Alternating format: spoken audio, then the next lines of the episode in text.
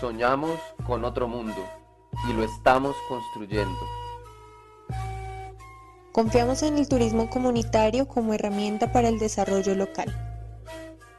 Llegó la hora de escuchar a los pueblos de Latinoamérica. En clave comunitaria, experiencias de turismo rural, urbano e indígena.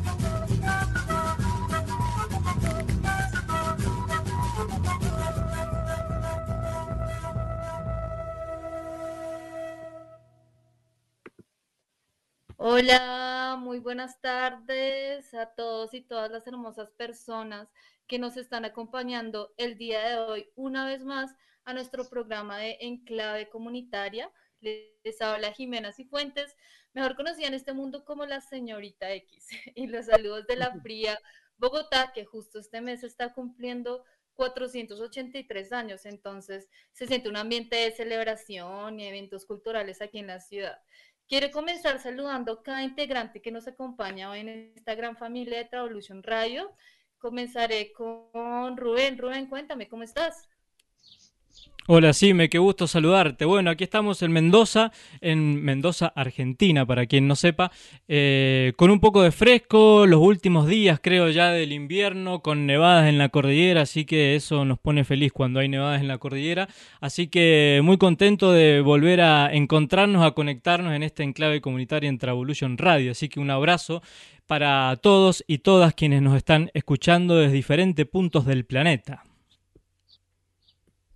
Qué alegría saludarte, Rubén. Quiero también igualmente saludar a Mati. Mati, cuéntanos. Yo le digo Mati el viajero porque siempre que hablo con él está en un lugar distinto, pero bueno, cuéntanos Mati desde dónde nos saludas el día de hoy. Hola chicos, ¿cómo están? Un placer saludarlos. Es un enorme gusto volver a hacer el programa. Mirá, ahora te comento, sí, me un saludo a, todo a toda la gente que nos está escuchando en este momento en vivo. Estamos en este momento en Cali, Colombia. Eh, aquí una tarde hermosa, bastante nubladito el día de hoy por estos lados, tomando unos mates, haciendo la compañía con mi hijo. Así que bueno, la verdad que muy contento en este momento por, estas latitudes eh, colombianas. Eh, la verdad que un hermoso día para poder escuchar la radio y, hacer compañía a través de un tinto o un mate. Qué rico, un tinto, un mate. Bueno, en mi caso yo estoy con un tinto. También queremos igualmente saludar, no sé si esté por ahí. Claudio, ¿estás por ahí para saludarnos? Estoy por acá, en la selva de en la selva de Catarata. ¿Me escuchan? Sí, sí, aquí te escuchamos. Ah, bueno, bueno. Bueno, buenas tardes. Hay que aclarar que el tinto en Colombia es el café negro, ¿no?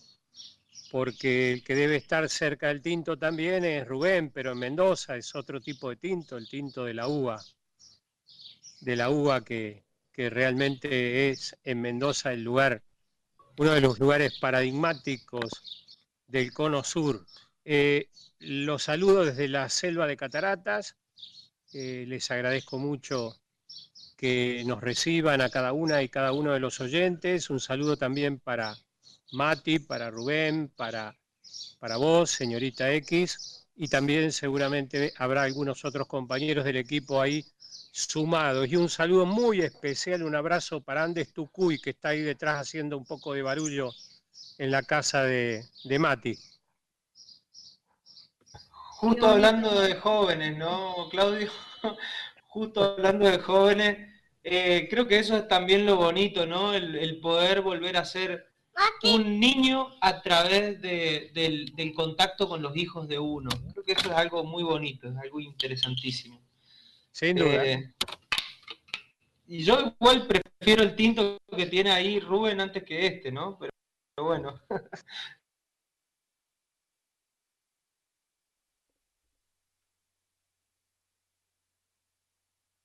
Dani.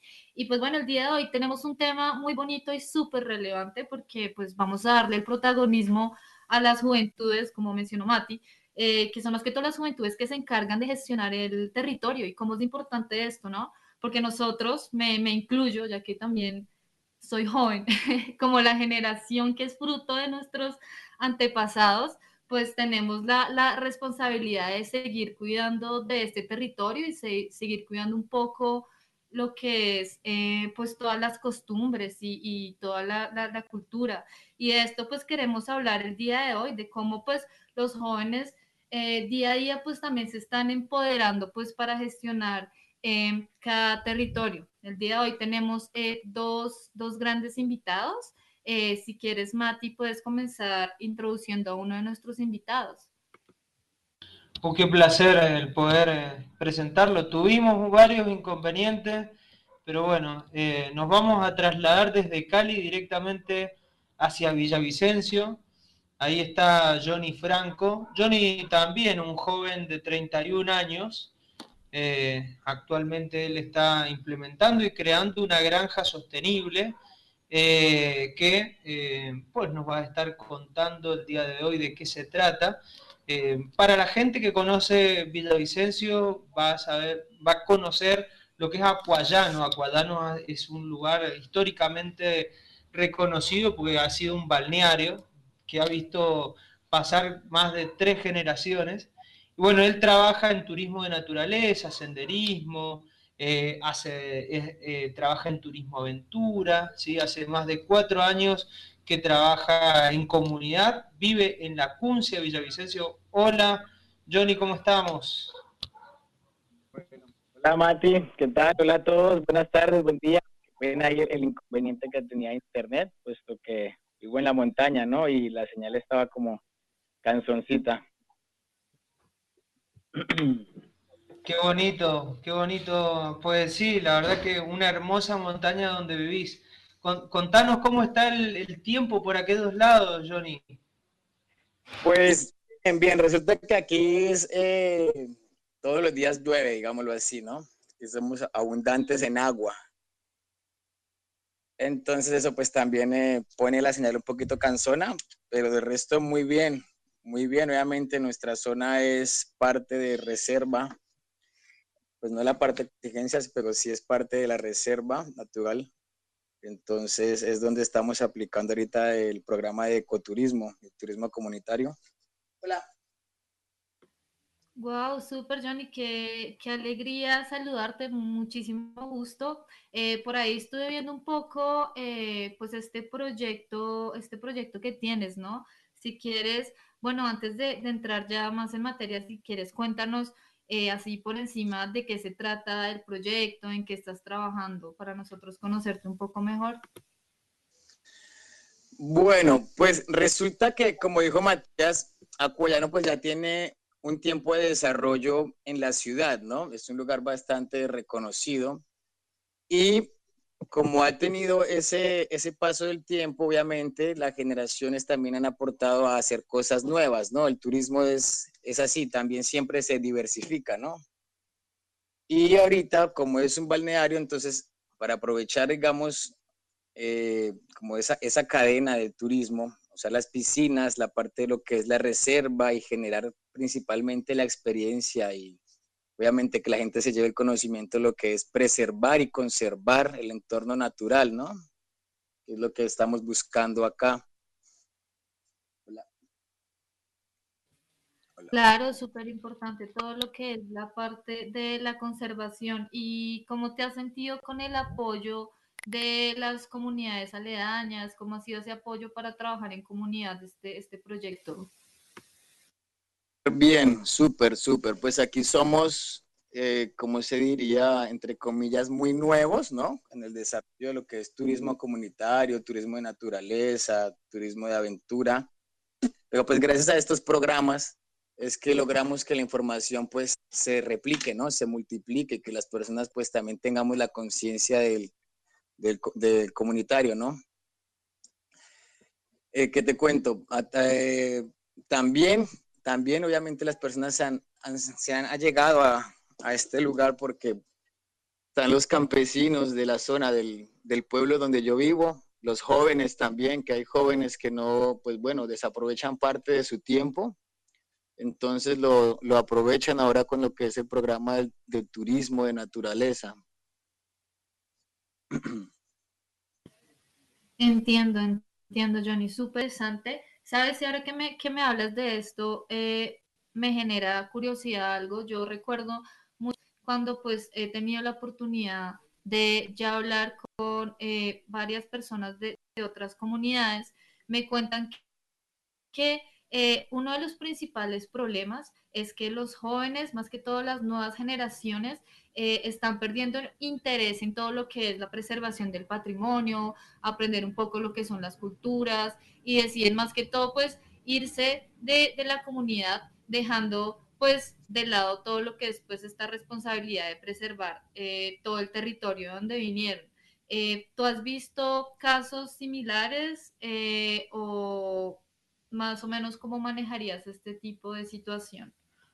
Sí, no, obviamente sí nos ha sucedido acá con los chicos, con los muchachos. Yo creo que eso ha sido también porque han tenido como cierta educación de, eh, ¿cómo decirlo? Como que realmente no, les, no se les ha enseñado el potencial de lo que tienen en, en, sus, en sus hogares o donde viven, en sus zonas, sino que a veces tienen el, como esa percepción o o se les ha enseñado es como, hey chicos, salgan y busquen un trabajo, ¿sí? En vez de aprovechar los recursos que ya a veces tienen a la mano. Claro, sí, claro, eso es lo que más pasa o que de pronto pues ven como más oportunidad eh, afuera, ¿no? No sé si alguno de los Eh, chicos tenga alguna pregunta, Matías. Pues sí, de verdad que a, a mí me gustaría para que la gente pues, en- entienda un poquito el, el espacio donde está Johnny, que primero Johnny nos cuente un poquito sobre quién fue el pionero en Aquayano, cómo nació el proyecto de Aquayano y, y qué compone, cómo está compuesto ese proyecto, ¿sí? Eh, inicialmente, cosa que hablemos un poquito de cómo estaba estructurado quién fue el que empezó con este proyecto. Mm, bueno, el proyecto aquí lo empezó mi abuelo ya hace más de 35 años. Él creó aquí las piscinas, el balneario, principalmente era un pozo, antes era una, una laguna, realmente era un pocito pequeño. Y la- las personas pues llegaban a bañarse ahí y él les vendía comida, ¿no? Les vendía pez asado. Y pues bueno, eso ya eh, con el paso del tiempo pues fueron invirtiendo y fueron como viendo el plan turístico de lo que era el balneario y pues se fue desarrollando, ¿no? Las personas cogieron a, a tomar la piscina pues como un hito en la ciudad, de donde toda la gente podía venir y comer y divertirse y tener como ese espacio, con ese contacto con el entorno natural y la cosa. Entonces el abuelo pues invirtió, creó, hizo unos toboganes, hizo los pozos arriba, aprovechó el terreno que tenía y bueno, ya con el pasar del tiempo pues mi, mi papá tomó ya la piscina, después ya la administró, pero pues no sé, la, el, el balneario no sé, ¿cómo decirlo? No, se quedó en lo mismo, por así decirlo, ¿sí? No lo, no sé, no avanzó, Como que no se pudo adaptar a, la- a las necesidades de la misma comunidad que iba creciendo. ¿Sí? Exacto, exacto. Sí, obviamente venían unas exigencias de más, pues, porque es natural en el turismo, ¿no? Y pues no se hicieron, entonces también se, se quedó un poquito ahí, fue como, ha sido como cierto obstáculo, obviamente, porque ya al pasar el tiempo ya vienes a implementar las cosas nuevas y te va, te va a causar es como, bueno, más trabajo, ¿no? Pero ya está.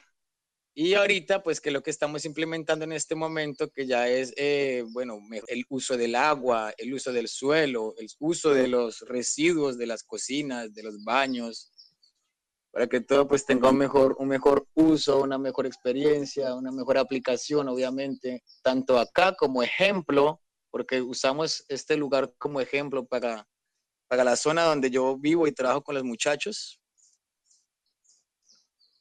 Uh. Johnny, y, ese proyecto como tal con, con- de, de recursos, de, de un, no sé, un aprovechamiento de los recursos de una manera sostenible, ¿crees que empezó con vos eh, esa parte del proyecto, esa evolución que, que ha tenido Aquayano?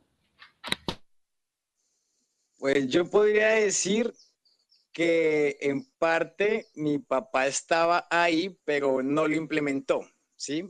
Porque obviamente el turismo, pues en cierto modo te, te, te, hace ver las cosas como son y si, y si no te actualizas, o sea, si no, si no estás a la par con, la, con el paso del turismo, pues te quedas, ¿no? Entonces puedo decir que mi papá hizo una parte, pero se quedó ahí. El proceso quedó hasta las piscinas más no la granja arriba, todo el proceso del agua, todo el proceso de los residuos, todo el proceso del hospedaje, obviamente aquí también, el aprovechamiento del mirador que hay acá, de todo lo que es eh, la parte de los animalitos, el aviturismo. Oh, y contanos, eh, en ese proceso, ¿cómo fue que empezaste a ser parte del proyecto y cuál fue la manera de vincularte al proyecto. Eh, ¿qué, tan, ¿Qué tanto eran, eran tenías en cuenta tus ideas o cómo, cómo empezaste a ser parte del proyecto de Aquadán? ¿Para qué? ¿Para qué? Pero antes sí era, era, era muy debatible porque obviamente causaba cierto, cierto temor, ¿no? La, inversión, ¿no? Que tocaba invertir en comprar unos materiales para que funcionara, digamos, esa parte de arriba la granja. Pero sabiendo que a fin de cuentas todo esto se va a retribuir y se va a multiplicar. Entonces, al principio, obviamente, la familia tenía cierto, cierto miedo, ¿no? Cierta inseguridad, que pues, imagínate, más de 30 años donde el sistema no cambiaba, ¿no? Era lo mismo. Y que llegara yo y les dijera, oiga, chicos, pasa esto. Tuve una experiencia en México hace poco, también. Entonces eso también me ratificó en los conocimientos para hacer toda la cadena turística que estamos haciendo acá sobre el paquete turístico. Súper, súper interesante. Muchísimas gracias por, pues, por compartir esta, esta experiencia. Ya pues eh, nos seguirás contando. Eh, bueno, ahora eh, vamos a pasarles un, un, audio de David Ruiz, que es miembro de la iniciativa Cocha Tour de la Laguna de Coche en, Nariño y vicepresidente de la Asociación Red Nacional de Turismo Comunitario Colombia. Hola, un saludo muy especial en nombre de la Red Nacional de Turismo Comunitario. Dentro de los desafíos que tenemos como jóvenes en este momento, uno es el empoderamiento ¿no? y la apropiación por los procesos que se llevan a cabo dentro de nuestro territorio. Entendemos que en la mayoría pues siempre son los adultos o los mayores quienes toman las decisiones, pero hemos también entendido que en esta época debido al cierto manejo de herramientas, a procesos que se llevan a cabo internamente, el joven ha comenzado a tener un rol importante en la toma de decisiones y en la participación no solo en el aspecto operativo, sino también en el aspecto estratégico y metodológico para llevar a cabo las tareas que se gestan en las comunidades, el poder también aprovechar el talento que tenemos como jóvenes en esa transformación y en esa apropiación de los saberes es, un, es uno de los desafíos más grandes, cómo generamos desde los jóvenes herramientas para dar a conocer cada una de las características que hay en nuestro territorio es lo que va a generar un valor diferencial en la oferta turística también, en el trabajo como red, como también la participación de estas mesas juveniles, en donde también se escuche y se genere diagnósticos a partir de la visión del joven en cómo debe desarrollarse y transformarse un territorio es muy importante. Entonces, partimos de que uno de los desafíos es ingresar a esa participación, de que como jóvenes también tomemos la vocería y también hagamos parte del cambio que se desarrolla en el país.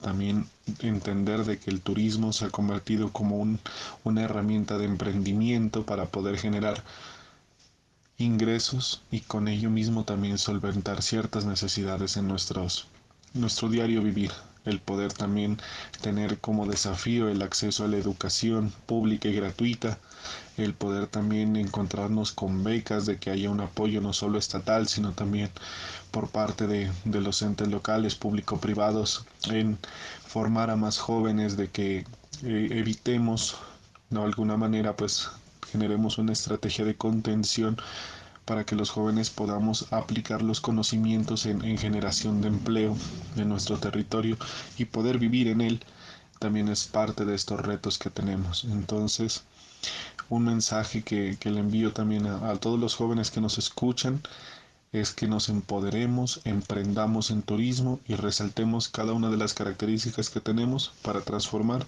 y desarrollar nuestros territorios. Travolution Radio, un espacio para el encuentro de emprendedores y viajeros del turismo comunitario. Tremendo ese, ese audio, ¿no? Lo que, lo que nos decía la apropiación de los saberes y que uno de los desafíos más grandes es brindar estas herramientas a los jóvenes para poder continuar pues con, con, con la preservación de, pues, de todo este conocimiento ancestral.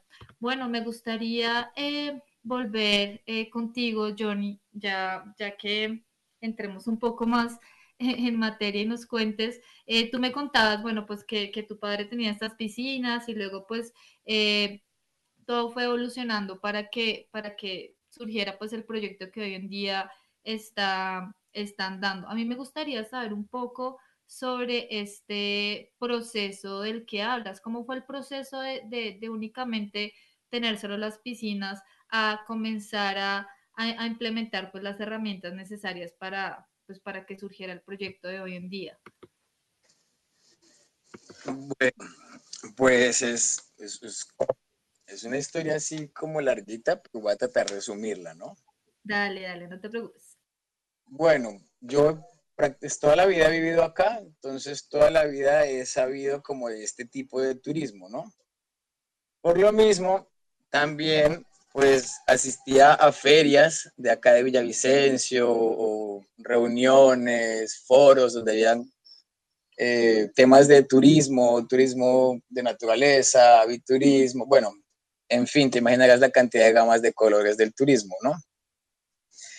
Y una de esas también, muy importante, pues se conocía a Matías, que fue pieza clave de, de todo esto, obviamente él ha sido una piedra eh, angular, pues. Eh, una de las técnicas que, que, creo que ha sido de, la más, o de las más poderosas que hemos usado acá con los muchachos y con todas las personas es la minga. No sé si saben qué es una minga indígena. Sí, sí, claro, pues eh, yo sé que es una minga, pero si quieres para todas las personas que nos están escuchando, que alguno probablemente no, no sabrá de qué se trata o qué será una minga, si nos puedes contar qué, qué es la minga. Bien, perfecto. Pues básicamente lo que hicimos fue reunir a todos los muchachos, a las personas del, de la cuncia de donde yo vivo, los que estaban interesados, que a veces que no tenían un ingreso, que tenían su casa o su finca y con cosas y no las aprovechaban. Entonces nos reunimos una vez aquí en Acuayano y empezamos a, pues, hablar realmente, compartir de las ideas, de que, wow, todos tenemos aquí terrenos, que acá hay cascadas, que hay miradores, que hay rutas de bicicleta. Entonces, al ver todas esas potencias, todas esas, sí, esas potencias, pues, comenzamos a organizarnos y decimos, bueno, hagamos una minga, todos empecemos a ayudarnos entre todos, es básicamente la, la minga es poner lo que cada uno tiene de trabajo para colaborarle al otro, ¿sí me entiendes? Y así empezamos en la Cuncia, pues acá en Acuayano principalmente empezamos a hacer un sendero, entonces claramente en el sendero pues ya hablábamos ya de la parte biótica, tanto de plantas como de aves, como de insectos, de reserva, preserva, del uso del agua, ya se nos iban ahí los temas, ¿no? Todo el mundo, entonces ya nos reuníamos en la casa de otro, en la finca de otro, y aún, todavía tengo, inclusive este fin de semana tengo una reunión en unas cascadas, para ver si también podemos utilizarla con los chicos, si tiene unas cuevas. Y pues así se dio, básicamente se da por el compartir, ¿no? Eh, querido amigo, eh, has empezado a participar de las mingas y, te y ya, ya, ya, ha empezado a desarrollarse una dinámica diferente. ¿Crees que esa dinámica diferente tiene relación a que es una manera distinta de reuniones a las que generalmente están acostumbrados los territorios? Porque, por ejemplo, eh, yo escuchaba eh, que tú decías la otra vez que muchas veces el problema es que las mismas comunidades eh, se juntan, se reúnen, hablan y no pasa nada. La minga pasa todo lo contrario. Muchas veces uno se reúne y cuando termina esa reunión se ha, se ha, desarrollado un baño seco, como ha sido el caso de, bueno, la última minga que estuvimos juntos. Eh, o, diferentes acciones que, que, transforman la, la, realidad de manera inmediata. Contanos un poquito cómo ha sido ese, ese ejercicio, cómo ha cambiado la percepción de las personas a través de, de ese tipo de actividades participativas. Totalmente. Yo, en años por lo menos ya tengo niños bueno, niños jóvenes de 19, 18, 20 años, inclusive unos de 14, 15 que, que son de la escuela de acá y me preguntan que cuándo vamos a trabajar turismo, me dice, porque como hacemos ese tipo de experiencias donde siempre, donde sacamos algo, terminamos algo, entonces todos quedamos, pues quedamos eh, satisfechos con, con lo que se logra en el día, ¿no? No es que no se llegue a nada, siempre llegamos a algo. Entonces es lo lindo porque tú vas andando por ahí, inclusive entre ellos mismos ya se organizan ellos solos, ya uno pasa, ya uno ya no es eh, como digamos el que está liderando, sino ahora entre ellos mismos todos estamos liderando el proceso, ¿sí me entiendes? Como que, como que se hace una multilideranza, ¿sí? Esto sí, es lindo de la minga. Es lo que me ha parecido a mí lo más lo más fuerte pues que hemos, que hemos hecho acá frente a las experiencias, porque es que te deja algo, ¿sí me entiendes? Claro, no, la minga, la minga es muy importante más que todo para lo que es el, el, trabajo con, con, pues, con las comunidades. Eh, Johnny, muy interesante, si quieres, eh, ya seguimos con tu historia, por, por ahora vamos a, a tener nuestra primera pausa, así que Espérenos, no se vayan a desconectar, que este tema está increíble. Ya van a, van a venir más conversaciones súper interesantes, así que ya nos vemos.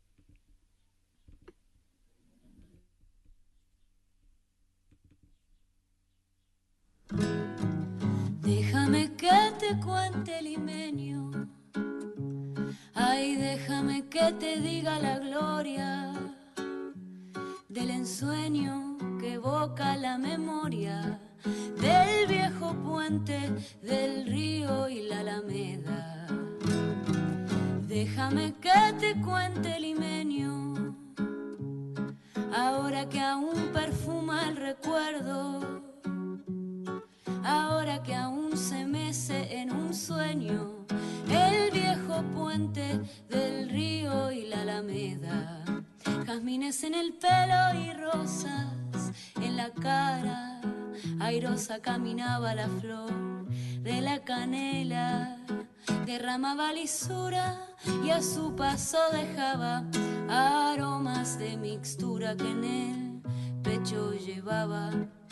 Del puente a la alameda, menudo pie la lleva por la vereda que se estremece al ritmo de su cadera recogía la risa de la brisa del río y al viento la lanzaba del puente a la alameda. Déjame que te cuente limeño, ay deja que te diga moreno sentimientos. A ver si así despiertas del sueño, del sueño que entretiene moreno mi pensamiento aspiras de la lisura que da la flor de canela, adórnala con jazmines matizando su hermosura. Alfombra de nuevo el puente su paso por la vereda. y recuerda que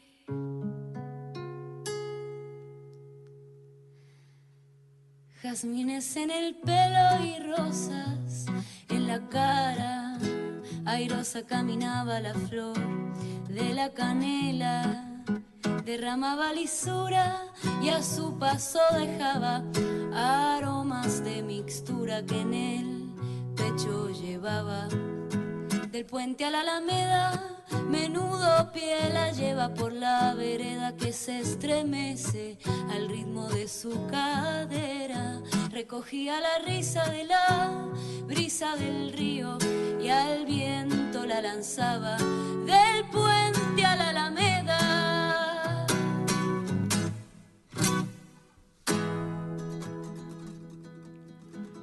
Acabamos de escuchar a Feli Colina, la canción se llama Un mapa de la gigante Chabuca Grande, la peruana. Estamos haciendo Travolution Radio en clave comunitaria en la edición número 4 de este programa en en clave comunitaria. Nuevo aliento en primavera, protagonismo de las juventudes en la gestión del territorio.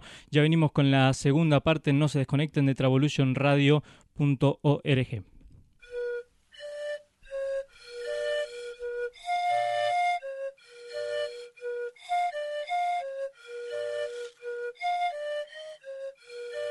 Con los pueblos presentes y las culturas vivas, viajar es otra cosa. Travolution Radio.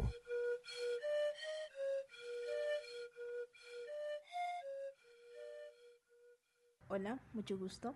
Mi nombre es Emil Citriana López. Eh, soy indígena de la etnia cubea del departamento del Baupés, esto es en Colombia. Eh, desde hace un tiempo pues eh, he venido estudiando digamos todo el tema relacionado con turismo. Actualmente pues eh, soy guía de turismo acá del departamento y me gustaría contarles una experiencia muy bonita que he podido conseguir digamos como a lo largo de estos poquitos años que he venido trabajando. No llevo trabajando mucho tiempo en esto, pero pues la idea es seguir y es seguir mejorando en todo. pertenezco a un semillero de etnoornitología de acá del departamento que se llama Amazonian Momot. Gracias a este semillero de etnorretología pues eh, se pudo ganar un concurso a nivel nacional y pues este año tenemos la oportunidad, bueno, yo tengo la oportunidad de viajar a Dubai a representar este, este hermoso proyecto sobre el trabajo que estamos haciendo sobre las, el estudio de las aves, no solo biológico, sino también cultural. Todo lo que tiene que ver con las aves alrededor de una cultura o de lo que significan para las comunidades indígenas, sus costumbres, sus formas de vida y cómo, digamos, estas aves entran a ser parte de eso. Eh, parte de su cosmovisión, parte de su día a día, se vuelve como una cotidianidad. Entonces lo que hacemos desde el semillero es, digamos, como averiguar todo, todas esas historias que hay alrededor de ellas, el por qué, si son de mal presagio, si son de buen presagio, en qué épocas del año, cómo fue o cómo lo ven las comunidades indígenas, cómo es la creación y cómo es como toda la cosmovisión alrededor de las aves. De igual manera, pues he estado presente en procesos, bueno, ahorita estamos empezando a trabajar con comunidades indígenas que eh, tienen que ver con turismo, que digamos que si quieren organizar, pues estamos con un grupo apoyándolos, eh, digamos con nuestros conocimientos que tenemos hasta el momento. Hemos venido pues realizando ya eso este año. La idea es seguir avanzando, seguir formándonos nosotros primero para luego poder ayudar a todas esas comunidades. Travolution Radio, un espacio para el encuentro de emprendedores y viajeros del turismo comunitario.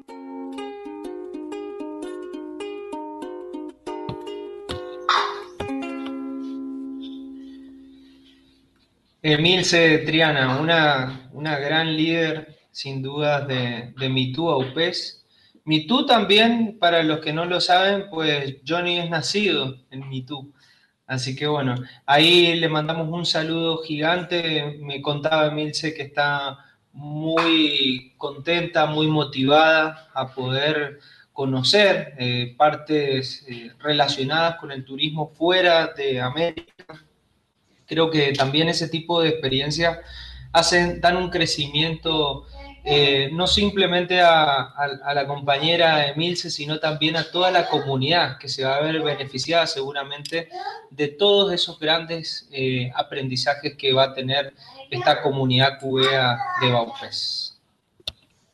Super Mati, sabes que este audio de Emilce me hizo un poco como rectificar eh, mucho de lo que se ha hablado el día de hoy, que realmente con las herramientas eh, necesarias se puede generar un gran cambio dentro de lo que es el turismo. Pienso un poco, recuerdo una vez que viajé a una región de Caldas, eh, a Norcasia exactamente, donde me contaban que grandes, pues gran parte de, las personas de, esta comunidad se dedicaban a hacer eh, caza de fauna silvestre como, pues, como una herramienta para adquirir eh, pues cierta economía, pero estas personas comenzaron a capacitarse en todo lo que es eh, avistamiento de aves, avistamiento de fauna, y como ellos ya tenían una idea de cómo encontrar cierta, cierta especie, eh, se volvieron prácticamente unos super guías de, naturaleza y transformaron lo que es una práctica de una práctica que, no es sostenible a, pues, una práctica ya más, más, más regenerativa con, con el territorio. Tan bravo los choco, ¿no? Claudio. Están ladrando los perros lindos allá.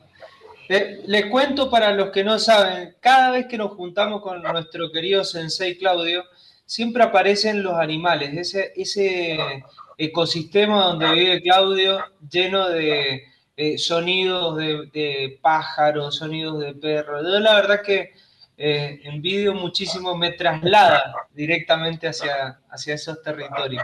Qué pena hacer ese comentario, Claudio. La ciudad y les perres. El eh, libro de Vargas Llosa, conversión de las cataratas del Iguazú en la Argentina, pero bueno, es así, sí.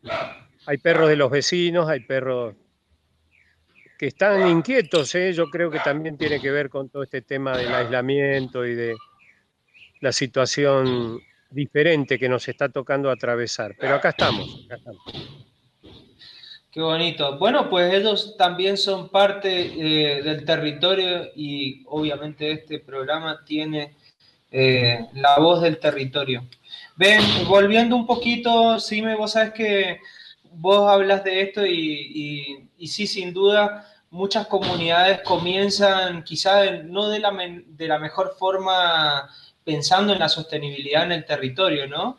Eh, de hecho, por ejemplo, Matiramo, sin ir más lejos, eh, es una, una asociación que pues obviamente tiene muchísimo relacionamiento con Travolution y ellos, eh, bueno, a quien les mandamos un saludo gigante, ellos antes eran parte de los cazadores de oso en, la parte sur del Huila y hoy en día son quienes más protegen el territorio. Pasa lo mismo con otras zonas, por ejemplo San Agustín, eh, para, para, muchos es un lugar eh, reconocido por, por todo ese, ese, legado ancestral que tenemos en piedra. Eh, muchos de las personas, muchos de los guías, los vaquianos que hacen parte a, a ese proceso también antes se dedicaban a la guaiquería, es decir, ellos eran guaqueros, sacaban las piedras, sacaban eh, los tesoros y hoy en día sienten una responsabilidad de cuidado, de conservación de ese territorio. Creo que es importante esa, e, esa regeneración de la conciencia y, que obviamente van a, van a darle vida a, las regiones.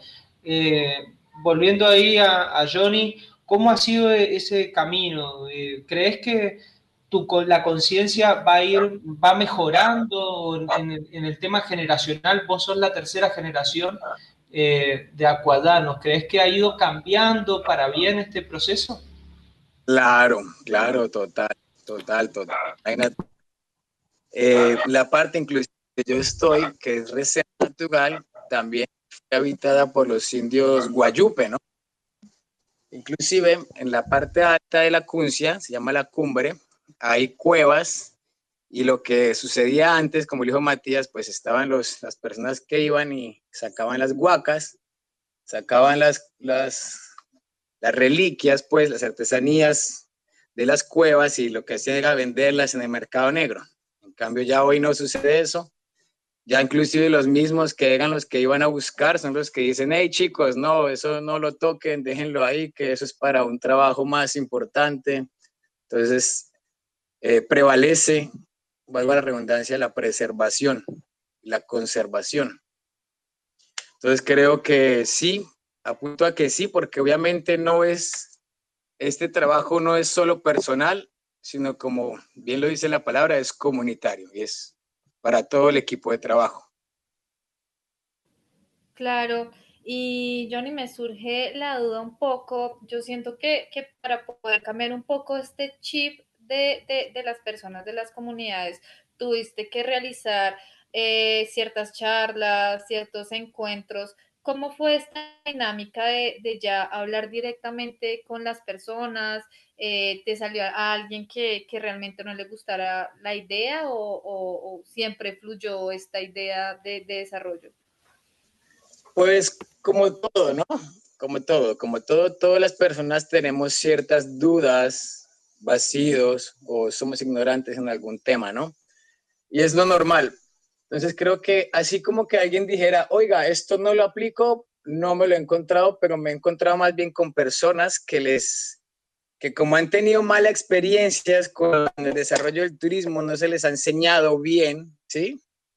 Pues han, han, han sido un poquito como, como cerrados a la información, pero una vez que tú les muestras la información real, una vez que viven la experiencia y una vez que, pues, que hacen parte de compartir, ya ellos mismos se vuelven líderes de la situación, porque ante algo que en algún momento fue incómodo, ahora ven que es importante. Ha sido una, una, un desarrollo muy, muy, muy importante, muy lindo de parte de, de, la comunidad realmente. Johnny, y ese trabajo de pedagogía para con los jóvenes, siento que es mucho más... Eh, fácil eh, en comparación con el trabajo que has tenido que hacer con, no sé, con tu abuelo, por ejemplo. Contanos cómo, en, paralelo, eh, cuáles son las dificultades y los retos que tenemos en, en, en ese sentido.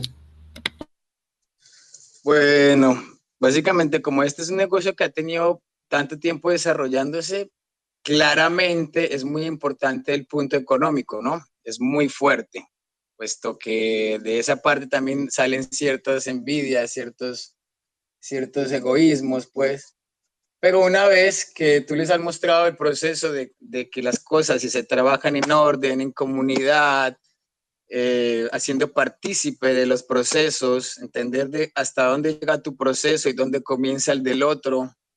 Entonces, ese ha sido como, como, como la parte realmente que me ha tocado, entre comillas, difícil es, ha sido como mostrarles, hey, vengan, la situación está haciéndose así, hoy por hoy es una realidad y tenemos que hacer parte de esto, tenemos que ser parte de este cambio. Entonces ha sido más de, de debates siempre, obviamente llegando a una solución, un planteamiento. Pero una vez que ya rompes el hielo, fluye, absolutamente fluye todo, fluye solo, ya empiezan a haber ideas, propuestas, inclusive lo que te digo, ya, ya ellos son los que salen con, con proposiciones, ya uno ya no, ya no, no está ahí como el líder, sino ya ellos, todo el equipo es, toma la batuta, ¿no? ¿Cuál crees que han sido los principales cuellos de botella que, que, han, que, han, que, que se han dado en el debate con la familia, no? Uy, con la familia, que obviamente como es un cambio generacional, digamos que está la costumbre de que, bueno, yo estaba primero. Ese es el, el a veces, ese fue como mi, mi pequeño problema con, con, con, la familia, ¿no? Porque obviamente estaba el abuelo y luego que otra persona dijera, oiga, no, venga, trabajemos de este modo, que, que es bueno, que esto. Cuando él ya viene acostumbrado a algo, pues es como, eh, como un paradigma para él, ¿no? Entonces nos tocó hacer ese, ese quiebre de paradigma de que, venga, está muy bien su trabajo, pero hoy por hoy se trabaja de una manera mucho hay más maneras de trabajar y mejores.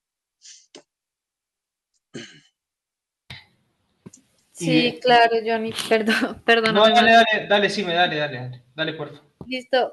Johnny, pues eh, la verdad, a mí me gustaría muchísimo saber porque eh, supongo que habrán muchos jóvenes que puede que nos estén escuchando y realmente tengan como ese llamado a emprender o a crear un nuevo proyecto, pero pues internamente tendrán alguna barrera o inclusive externamente eh, tendrán algo que, los impedirá seguir, seguir pues con este tipo de, emprendimiento que quieren pues que quieren sacar adelante. Entonces, pues sí me gustaría, eh, Johnny, que nos cuentes internamente cómo trabajaste todo este proceso para, para poderlo llevar a cabo? ¿O qué le dirías, digamos, si, si estás al frente de uno de estos jóvenes que quieren sacar un proyecto bien similar? ¿Cuál, cuál sería el principal consejo para, para comenzar a, a encaminarse en este camino? Pues yo creo que es que no paren, que no se detengan.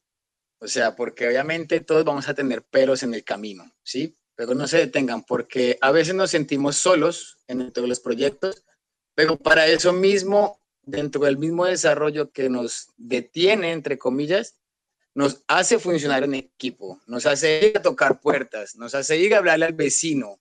Así como me pasó en algún momento, conocí a Matías, como así en algún momento conocí las personas de otras fincas aquí alrededor, inclusive porque también tuve la oportunidad de trabajar antes con fincas de afuera, antes que con la casa mía.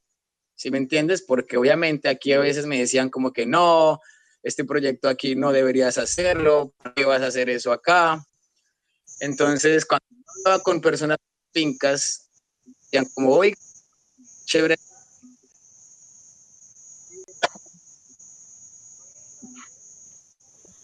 Claro, Claudio nos está acompañando con, el sonido de, las cigarras, eh, las cuales nos están confirmando eso que nos dice Johnny, no, no detenerse y, seguir, seguir adelante. Eh, bueno, ¿qué más me gustaría saber de ti, Johnny? También, eh, pues quiero que me hables un poco de esta, de esta granja sostenible, ya que pues te hemos preguntado bastante cuáles han sido tus eh, tus barreras, pero ya me gustaría entrar un poco en materia y que nos hables de tu granja sustentable. Em, pues cuéntame más o menos cuáles son como las actividades que, realizas para que esta granja pues pueda manejar este, esta dinámica de sostenibilidad. Sí, claro, pues como tal, granja, todos sabemos que es granja, vamos a sentarnos en animales domésticos, ¿cierto? y lo que siembra, leguminosa, legumbre, eh, papas, bueno, en fin, lo que, lo que conlleva una granja como tal. Porque la otra parte que es complementaria es la parte de la reserva, donde tenemos el sendero, al mirador, tenemos unas cascadas y tenemos un proceso del agua, acá muy importante porque el agua pues es nuestro nuestro bien material más importante en este momento acá, obvio, porque somos un balneario y funcionamos es con agua, somos piscinas y toboganes. Entonces a las personas cuando vienen se les explica todo el proyecto y en sí se les explica el por qué la experiencia de trabajar en comunidad, por qué trabajar con la naturaleza y el por qué preservar y reservar, por Dios. Eso es como uno de los ese es el, el, como la base de la charla de las personas, ¿no? Em, bueno, la persona básicamente llega aquí, obviamente pues tiene su experiencia en la piscina, sube, hace su caminata al mirador de unos 30, 40 minutos, cuenta con un guía también profesional, obviamente, de la zona y también con un guía vaquiano, dependiendo de la experiencia. Si vas a hacer torrentismo, pues obviamente vas con el guía profesional que sabe del tema, también sabe de aviturismo, porque en el camino pues hacemos paradas, obviamente. Eh, se hace la contemplación de ciertas aves que hay aquí, que son fáciles de reconocer y que las personas pues de la ciudad, ¿no? De la urbe, pues no, a veces reconocen el ave, pero no saben qué ave es, ¿sí me entiendes? No, no saben qué función cumple un ave no saben qué función cumple a veces un roedor, no saben qué función cumple a veces el marsupial. Entonces lo que hacemos es mostrarles cómo funcionamos tanto en la granja cómo funcionamos con el entorno natural. Esa es la experiencia que generamos acá. Es decir, básicamente eh, hacen, dan un reconocimiento eh, a, la región, al territorio y la importancia que tiene cada uno de los elementos para, la sostenibilidad del espacio. Eh, ha ido cambiando, a mí me encantaría que les contaras cómo ha ido llegando más fauna al rincón donde vos vivís, cómo era antes y en este momento cómo, cómo, cómo está cambiando la, la, forma de contacto con la naturaleza. Porque creo que eso es uno de los valores más bonitos que tenés en, en Acuayanos. Total, total, total. Mira que antes en la parte de arriba pues eh, no se veían los animales como ahorita. Ahorita el, contacto con el animal, algo que sucede mucho con las personas que me parece muy gracioso es que, digamos, hay un oso palmero, no sé si ustedes conocen el oso palmero, es uno que es así largo, que no tiene mandíbula, es hormiguero, realmente come hormigas y tiene la cola así muy larga, parece la hoja de una palma, ¿no? Entonces por eso se llama oso palmero. Él antes no se veía por acá, pero ahora él pasa casi que todos los días, tipo cinco y media, siete de la tarde, él, hace su recorrido y pasa totalmente tranquilo, él va en su libertad. También hemos visto un animal que se llama un ocarro, es un armadillo gigante rosado, él también ha cruzado varias veces, pues como tres veces al año lo hemos visto, la verdad. Lo lindo de las personas, que me, que me pasa mucha curiosidad, es que todo el mundo dice, ay, ¿lo puedo coger?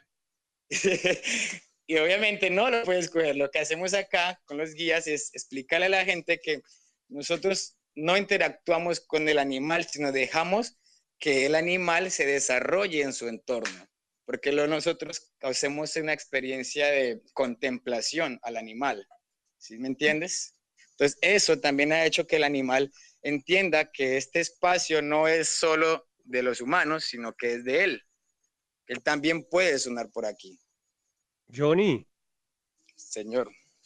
Te saluda Claudio desde esta selva ruidosa del Iguazú. Quería Quería preguntarte si existe alguna historia, alguna leyenda, algún mito relacionado con estos animales que han regresado o esos animales que están perdidos en el tiempo en esa tu hermosa región. Hay algo que me parece muy importante acá cuando vimos el ocarro. El ocarro es un animal que está en vía de extinción. Él es el armadillo gigante, ¿no? Es un armadillo que es como un chigüiro de grande, como un, ¿cómo se llama el chigüiro en el exterior? Eh, ¿Un capibara? Un, capibara, señor Brasil, creería. Sí, eh, capibara. un carpincho. ah, exacto, es, un armadillo así de ese tamaño gigante. Y es increíble volverlo a ver porque pues está en vía de extinción y está en, este momento está en, en amenaza roja, ¿no? En alta ya está en el sur, que lo cazan para, para carne. Entonces, lo lindo de la experiencia es que la gente se lleva pues su conocimiento propio de que el animal debe estar en su entorno natural, que si él comparte el espacio contigo, es lo bonito y lo que tienes que entender de esta experiencia. Y, con respecto a, a personajes mitológicos, que tengan que ver con el espíritu de esa selva, de ese entorno boscoso. ¿Ustedes comparten alguna de esas relatos o Como la pata sola. Ah, como, sí, como... Pues sí, sí, sí, claro, porque pues aquí fue una zona de, indígenas, o ha sido y es todavía. Aquí todavía tenemos un, un cabildo indígena que nos genera turismo étnico básicamente eh, usamos los conocimientos pues de ellos, ¿no? Que ellos son ya los, los que tienen el conocimiento del, del, territorio. sí, obviamente usamos, hay una, hay una vaina que ellos usan al, al guerrero jaguar dentro de una de las experiencias que ellos hablan, porque obviamente aquí también son terrenos de los jaguares. Claro. Y, ay, ese es otro punto importante que les iba a decir, se me ha olvidado, es que también volvieron los felinos. Aquí no veíamos felinos, yo no había visto felinos. Y ya eh, logramos fotografiar e entregar esa información inclusive a Cormacarena, que es la corporación de, bueno, Corporación Ambiental de, Cuidado del Medio Ambiente en el departamento de Macarena, de, del Meta. Del Meta. Qué bueno, interesante. Claro, fue bello porque pues como aquí también obviamente estamos en una parte con un pueblo, pues eh, la costumbre es de que si miran un felino, lo van a atacar, que porque se come sus gallinas, que es porque esas cosas, pero en cambio ya se ha cambiado esa percepción. Ya se cambia la percepción de que el felino es malo. No, el felino no es malo, el felino está en su ambiente. Entonces ya se entiende ese, ay, ese, ¿no? Sí, señor. también, eh, perdóname Claudio, te interrumpí. Eh, no, no, que las, las, las, eh, las, nuevas generaciones que van llegando a la región ya, ya crecen pues también con este chip de, de, de, preservación, de cuidado de la flora y fauna. Esto que nos cuentas de que ya se está comenzando a ver pues más animales en el territorio, cómo ha influido también en, los jóvenes de la región, están presentando como interés a, no sé, algunos querrán ser guías, estudiar para hacer un poco avistamiento de aves o de qué forma esto ha influido en, en los jóvenes de la región. Lo que digo, amiga, ya inclusive a mí me llaman, es como para preguntarme si están haciendo bien las cosas, porque ya ellos investigan, ya los chicos tienen inclusive con los guías vaquianos del pueblo, ellos ya tienen zonas para hacer aviturismo y son zonas donde ellos mismos pues antes talaban madera, ahora ellos preservan ese lugar y por, como veían ciertas especies de aves ahí, ahora ellos mismos tienen sus puntos de, de avistamiento ahí. Entonces ya ha sido, es un desarrollo muy, muy grande y muy bonito. ¿Cuántos jóvenes hoy están organizados, han hecho una asociación? ¿Cómo ha sido esa, eh, unión de los jóvenes en la CUNCIA? Ahorita, ahorita, digamos, conmigo que son fijos son 17, pero obviamente son más, pero sino que pues, claramente también trabajan en otras cosas, también tienen que buscar oportunidades en otros medios mientras, mientras se desarrollan esta serie de, de programas, ¿no? Estamos 17 porque también, como te digo, está dividido, ¿no? Está la parte alta de la cuncia en la cumbre, está lo que es la cuncia y está lo que es la parte baja de la cuncia, que es donde estoy yo. Son como, somos divididos en tres pisos. Súper bueno, yo creo que nos estamos acercando a nuestra segunda pausa, ¿verdad, Rubén? Eh, vamos a, a poner una música que se llama Algo está cambiando y ya, ya regresamos. Exactamente, de Bomba Estéreo. Ya volvemos y ya seguimos con el próximo bloque en esta enclave comunitaria.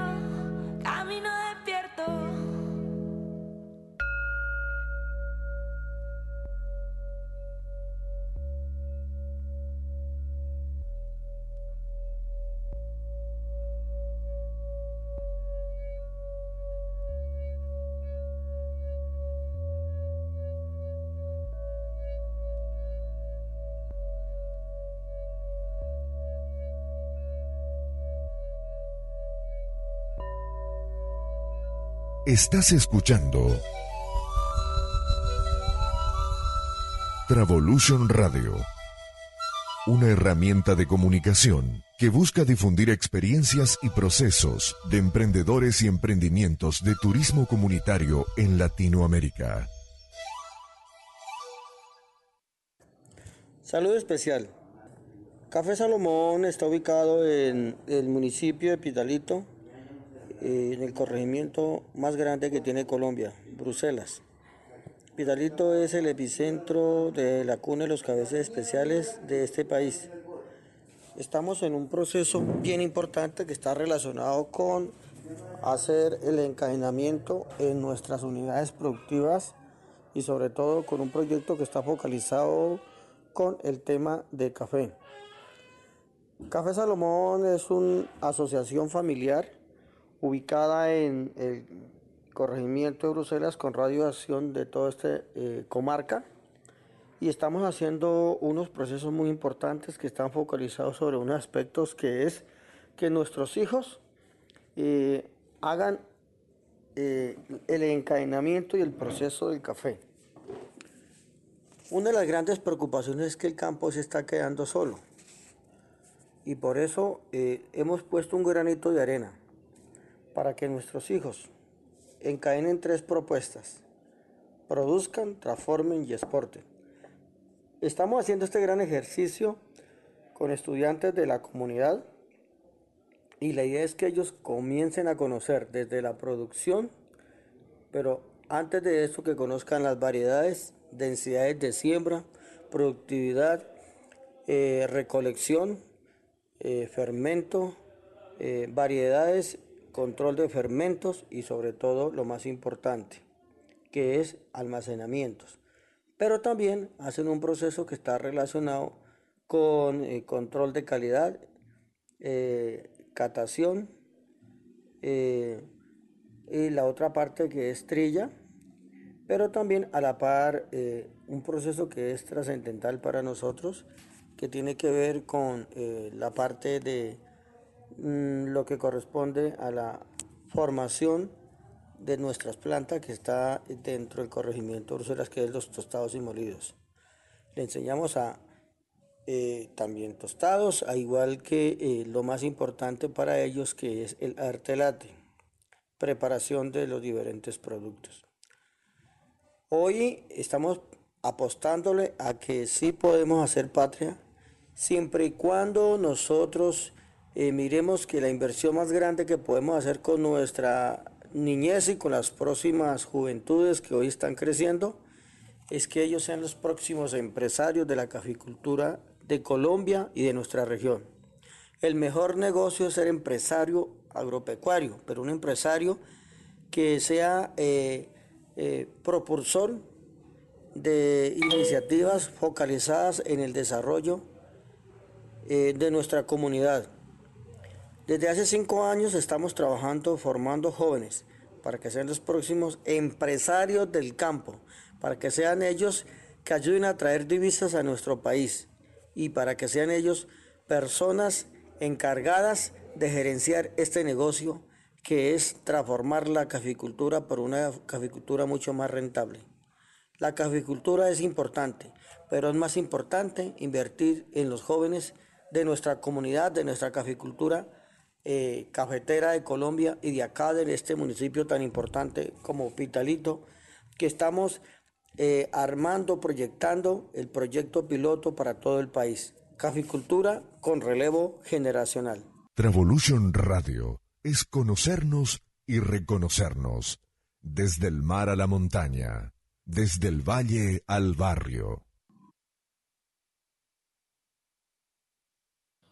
nuestro amigo Salomón, eh, que bueno, le mandamos un saludo desde uno de los corregimientos cafeteros con, más historia en todo Colombia. Es importantísimo, pues, eh, e, esa visión eh, que él desde el proyecto de relevo generacional está tratando de, de darle a los jóvenes como, como una alternativa de desarrollo eh, digno, ¿sí? en el cual ellos conocen, eh, producen, se involucran tanto en el proceso que terminan siendo eh, lo, los próximos líderes de, del territorio. Creo que eso es lo que el, el espíritu que intenta recoger este programa que, que, estamos haciendo el día de hoy con tanto amor. Sí, me, hoy ya te... Sí, dale, no. Claudio. Vos sabés que lo de Café Salomón a mí me, me, da pie para decir que a veces se pretende decir a, a, los jóvenes, a las jóvenes, que el negocio turístico es solamente para aquel que tiene el gran capital, ¿no? El que tiene el billete. Es el único que puede llevar adelante un negocio turístico o un negocio, en este caso la caficultura, como bien nos decía el señor que nos estaba hablando, la caficultura en toda su cadena de producción, eh, mejoramiento, exportación y generar divisas no solamente para la comunidad, sino también para el país. Y creo que eso también puede ser muy bien un proyecto comunitario, un proyecto que no se aleje de los intereses del propio corregimiento, del propio lugar, y, y traer beneficios eh, para toda la comunidad. La verdad que muy fuerte el testimonio que acabamos de escuchar de, de Café Salomón, Mati y Jimena y Johnny. Vos sabés que, Claudio, ya dándote un cierre a, lo que decís, ya hoy son más de 30 familias que están articuladas con el proceso de Salomón. Es un proyecto hermosísimo que no solamente tiene eh, a fincas relacionadas con, con, lo que es el café, sino también han articulado incluso a los mismos motoristas de la región, a eh, distintos eh, espacios que, que, antes eran estaderos y que hoy están posicionándose como entornos orientados al turismo y a, y a recuperar esas raíces del café. Entonces sí, yo creo que es muy valioso ese, eh, esa intervención de nuestro amigo Salomón. Sí, me... Completamente de acuerdo contigo, Mati, y, y, con Claudio, cómo es de importante que nuestros jóvenes vuelvan al campo, ¿no? Porque si los jóvenes de todas las áreas rurales deciden salir del territorio, luego, ¿quién va a ser o quién va a seguir tratando nuestras tierras? Entonces, pues todo esto que estamos hablando es, es, es muy importante. Y bueno, pues tengo la dicha de, de presentarles a nuestro segundo eh, invitado que ya eh, nos está acompañando el día de hoy. Eh, Isaac, discúlpame si no digo bien tu nombre. Tenemos a Isaac Huanchunao Ñanco Mapuche Pehuenche. Él es guía local y fundador de Native Travel en Chile y también eh, pertenece a la Asociación Nacional de Turismo Indígena en Chile. Eh, Isaac, si quieres, cuéntanos cómo estás, eh, preséntate, por favor.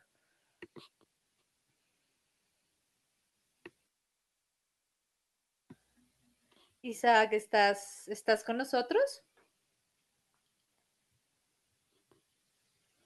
Bueno, creo que de pronto, no sé si hace un momento se conectó, pero creo que tendría algún problema de, de conexión. Entonces, eh, sí. Está con problema de señal, eh, ahí Isaac, pero pues cuando pueda y ya regule la, el, el tema de la señal, ahí nos va a estar acompañando nuestro amigo desde Chile. Desde Lonquimay, Chile, un lugar maravilloso, con turismo de otro tipo de, de, experiencia, ¿no? La montaña, la nieve, en manos de aquellos que respetan la montaña como un lugar sagrado. Los mapuches pehuenches, los mapuches del Pehuén, de la Araucaria, los peñi de ese lugar que nosotros llamamos atrevidamente Chile y que hoy es el territorio mapuche que pretende ser reivindicado como una nación dentro de otra nación, ¿no? Hace muchos años, así como lo está logrando la nación Rapanui en lo que llamamos la isla de Pascua, también los pehuenches, las quenches y mapuches están eh, luchando por recuperar su autonomía territorial, que no significa dividirse o aislarse del Estado, sino el reconocimiento de una preexistencia de 12.000 años, 12.000 años en ese territorio y haberle parado la avanzada al español cuando la conquista, ¿no? haber derrotado a Pedro de Valdivia, Valdivia cuando llegaba a esas zonas del continente. Así que ojalá que el Peñi Isaac se pueda conectar. Solo quería hacer una introducción porque para nosotros, seguramente para Johnny, para vos, Ximena, para vos también, Matías, es un verdadero honor que un representante de este pueblo originario también nos, este, acompañe en el programa de hoy. Sí, claro que sí. Inclusive, Claudio, yo estuve viendo un poco eh, la página de Isaac y me pareció súper interesante. Eh, pues la organización eh, que, de, la que él pertenece es una agencia de viajes, como mencioné, se llama Native Travel y pues ellos lo que buscan es un poco conectar a los viajeros con, pues, con las comunidades de pueblos originarios. Todo esto con el fin de dar a conocer eh, la entidad de este pueblo y también pues eh, mover todo lo que es el respeto y cuidado y valoración de, del ecosistema o el Ñuquemapu, que sería madre tierra en, en, el dialecto. Y lo que me pareció más, más, más bonito de, de Native Travel es que pues eh, muchas familias y jóvenes de, de, de, comunidades de, pues, de estos pueblos originarios normalmente pues emigran a, a grandes ciudades, lo que hace que de forma paulatina su identidad y cultura como pueblo originario pues se vaya eh, transformando y finalmente pues termina desapareciendo. Entonces ellos buscan con la actividad turística eh, pues que se pueda revalorizar e incitar a, recuperar esta misma cultura y, y, cosmovisión. Entonces realmente como el ideal que tiene Native Travel me parece espectacular.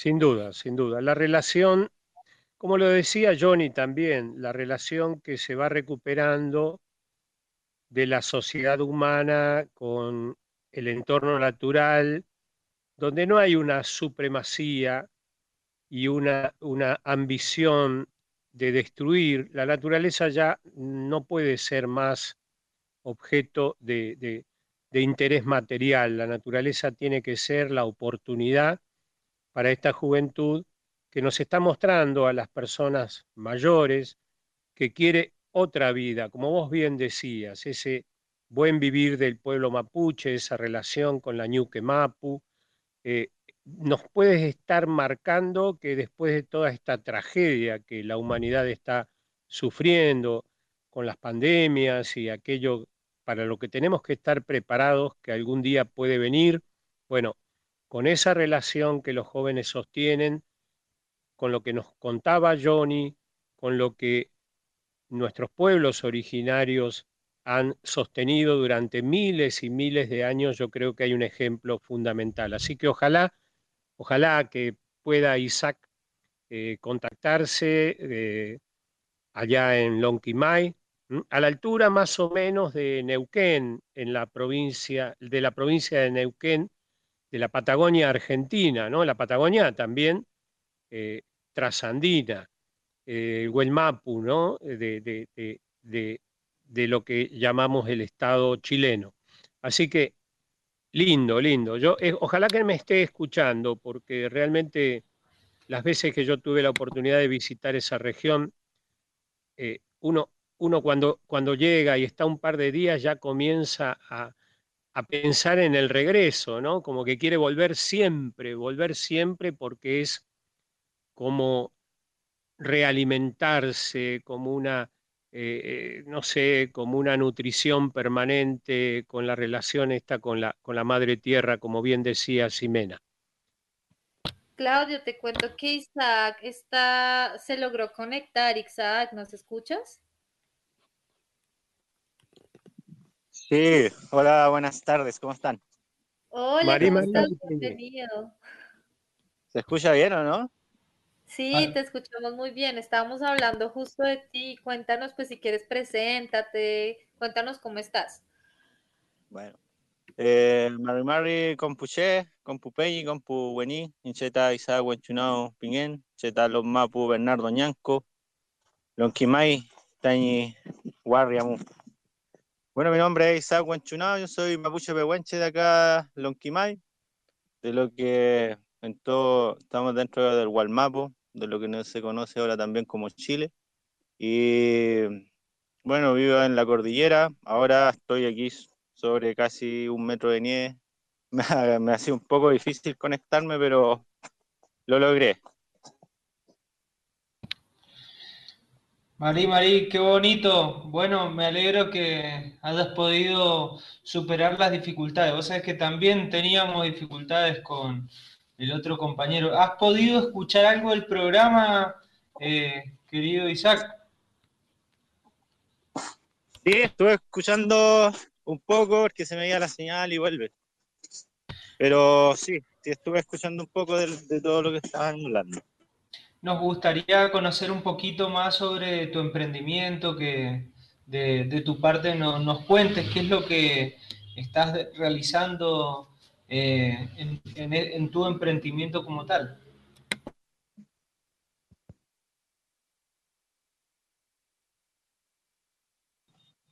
Claro, nosotros como con comunidades, eh, y la idea nació desde porque muchas agencias venían y, y había mucho desconocimiento de lo que nosotros somos como mapuche pehuenche y como mapuche en general. Y ahí nació la idea de poder conectar con las verdaderas personas que contienen el conocimiento, el conocimiento antiguo, el kimun, eh, y nació desde lo de nosotros como jóvenes. Actualmente estamos haciendo actividades de turismo aventura, pero tiene, estamos netamente conectados con lo que es la, la cosmovisión. O sea, todas las salidas de randonee, esquí fuera de pista, nosotros incluimos también dentro de nuestro guiado el tema del conocimiento ancestral mapuche pehuenche. Eso es lo que estamos realizando por ahora, ya llevamos como dos años. Por cada visitante también nosotros vamos plantando árboles que para compensar en cierto modo la huella de carbono que nosotros dejamos. Súper, Isaac, y, este proyecto que tienes realmente tiene muchísimo poder y refleja muchísimo lo que es un- el, principio regenerativo, ya que pues eh, nosotros le, le estamos dando un poco el protagonismo hoy a lo que son los jóvenes. Me gustaría que nos contaras, Isaac, cómo ha sido todo este proceso para vincular a, pues, a estas nuevas generaciones, para que se vinculen al turismo dentro pues, de tu comunidad.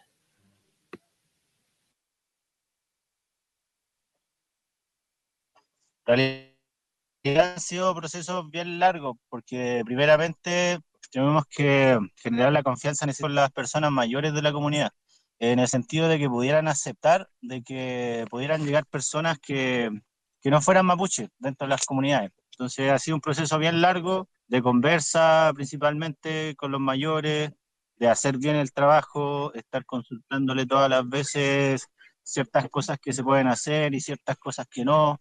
También hemos tenido mucho cuidado de, de poder investigar los lugares que podemos visitar. Hay ciertos lugares que para nosotros como mapuches son netamente espiritual, que tienen que ver con nuestra cosmovisión, y dentro de esos lugares nosotros no hacemos visitas, porque mm, los cuipiqueches, la gente mayor nos ha dicho que para él es nuestra, es nuestro legado como mapuche, y es propio de nuestro pueblo. Eh, siempre hemos tenido ese respeto hacia los mayores, tratando de, de incluirlos dentro de, de lo que hacemos nosotros como jóvenes, porque muchas veces nosotros como jóvenes igual hacemos cosas que, que dentro de nuestro razonamiento creemos que están bien, pero nuestros abuelos nos enseñaron que los mayores tienen mayor conocimiento que nosotros, entonces siempre tenemos que preguntarse estas cosas, han vivido más que nosotros y siempre hemos tenido cuidado en ese sentido, de poder hacer bien las cosas y la idea es que se fortalezca nuestra visión, nuestra cultura, nuestro pueblo. Entonces, la idea es siempre seguir haciendo el trabajo de la mejor forma posible y que beneficie a las comunidades. Mari Marí, Peñi, Isaac, te saluda Claudio desde las cataratas del Iguazú.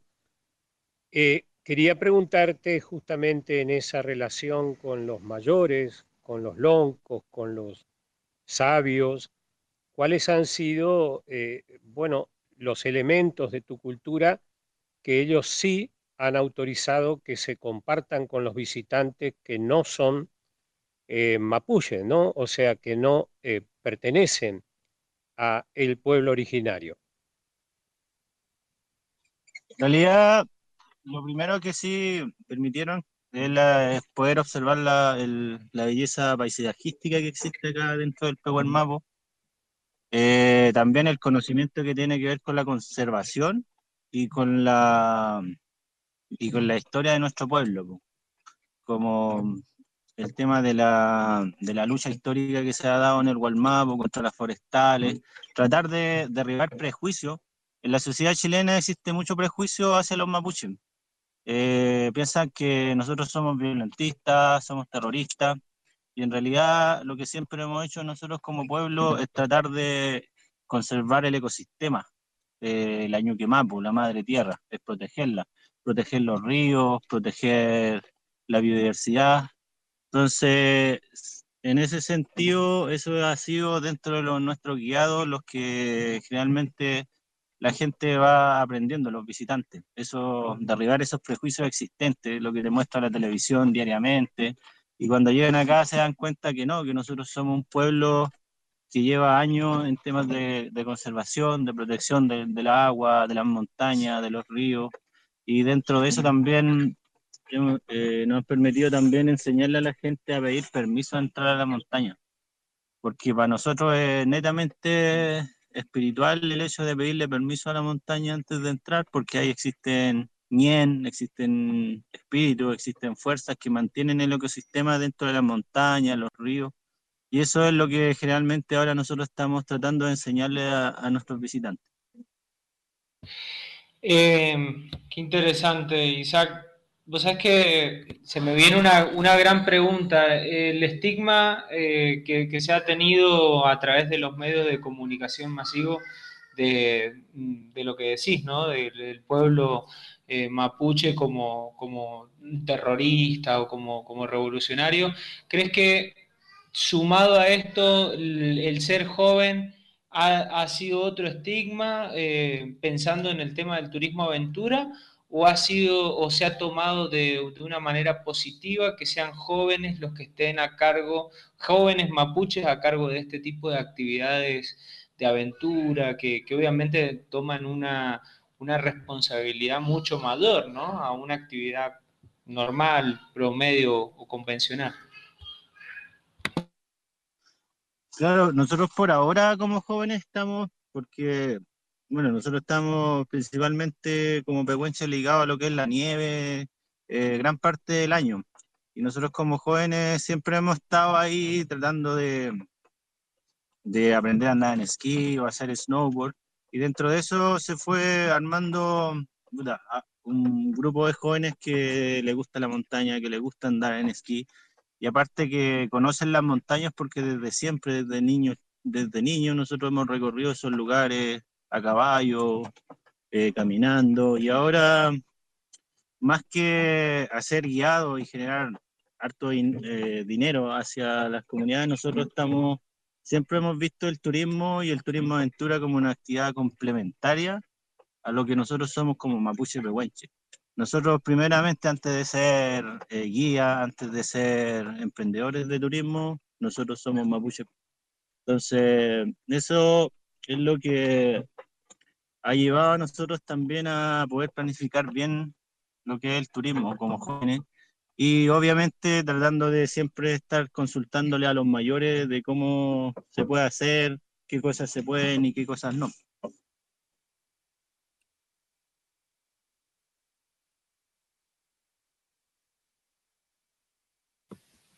Muy bien, súper, súper interesante, Isaac. Bueno, eh, ahora vamos a, seguir a, nuestra próxima pausa, pero antes de esto, eh, nos gustaría darle pie a nuestro tributo a la memoria del día de hoy. Mati, si nos puedes eh, compartir el tributo a la memoria.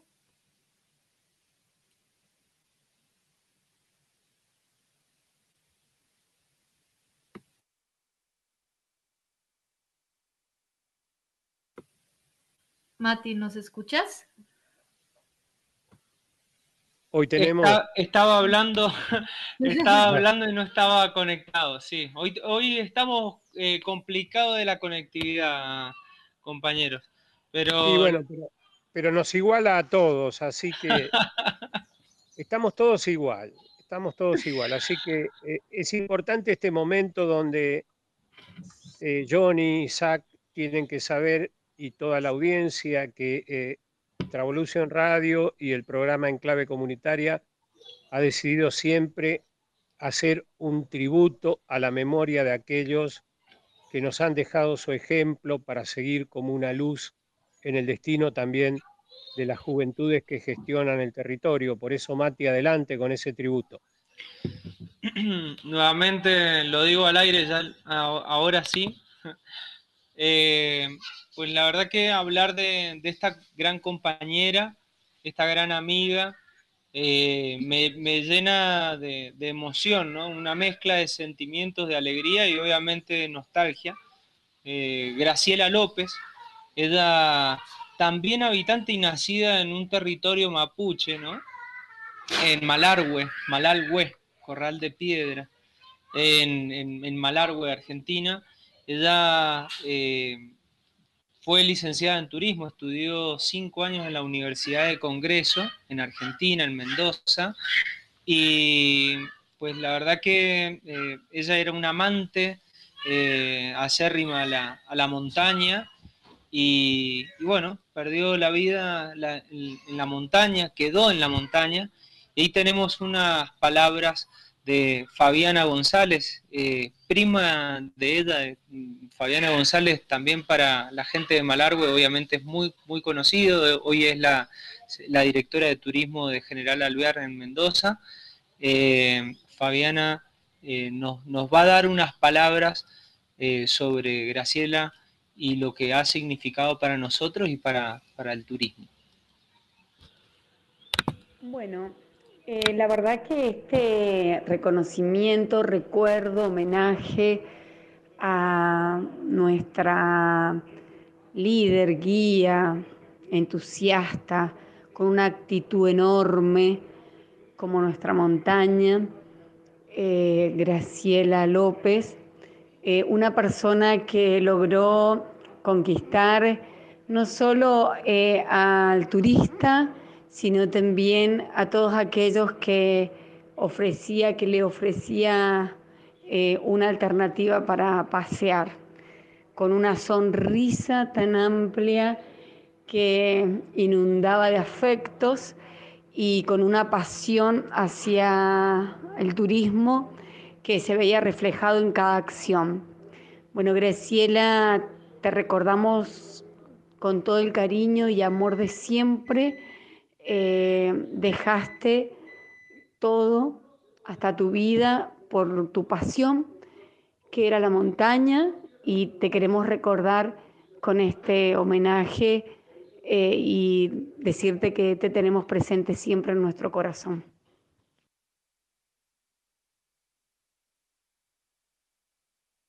Eh, también con comentar, ¿sí? como, como punto final, que, bueno, Graciela estaba a punto de terminar su tesis, ya iba a presentar la tesis, tenía todo, todo preparado, entonces pues la Universidad de Congreso decidió darle pues su título post-mortem como licenciada en turismo en Mendoza, Argentina. Vamos a escuchar entonces un, un homenaje, la canción, canción a la cumbre de Nahuel Jofré. ¿Te parece, querido amigo Rubén? Desde Arenales al Pirca, del Portillo hasta Yareta, que tengas un mejor viaje.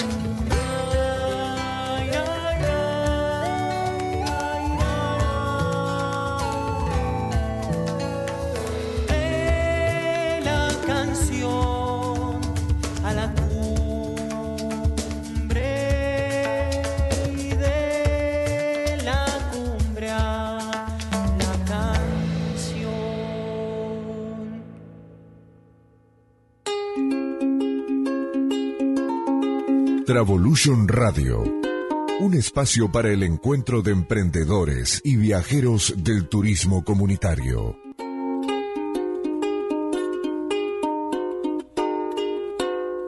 Hola, mi nombre es Luis Eduardo Gómez Leal, maestro en artes escénicas, bailarín, coreógrafo, tengo un énfasis en danza afrocaribeña del estudio MRG de París. Soy director de la Corporación Cultural Quilele Son del corregimiento de La Boquilla, Cartagena, Colombia. Nosotros en nuestra corporación, que Quilele significa grito de guerra, que es libertad. Y este colectivo nace bajo la necesidad de esa escasez cultural por la que estaba eh, atravesando la comunidad de la boquilla en el ámbito de la danza.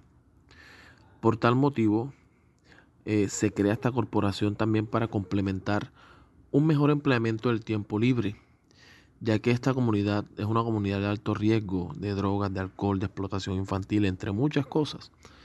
Por tal motivo, se decide conformar esta hermosa corporación con la excusa de formar bailarines, pero el proceso se encaminaba más que todo a la formación y se encamina a la formación humanística, que cada integrante conozca sus derechos, cumpla sus deberes y se forme con excelentes valores éticos, morales, pero sobre todo ancestrales, que es lo que importa, mantener la cultura y tradicionalidad de una comunidad afrodescendiente como lo es la boquilla.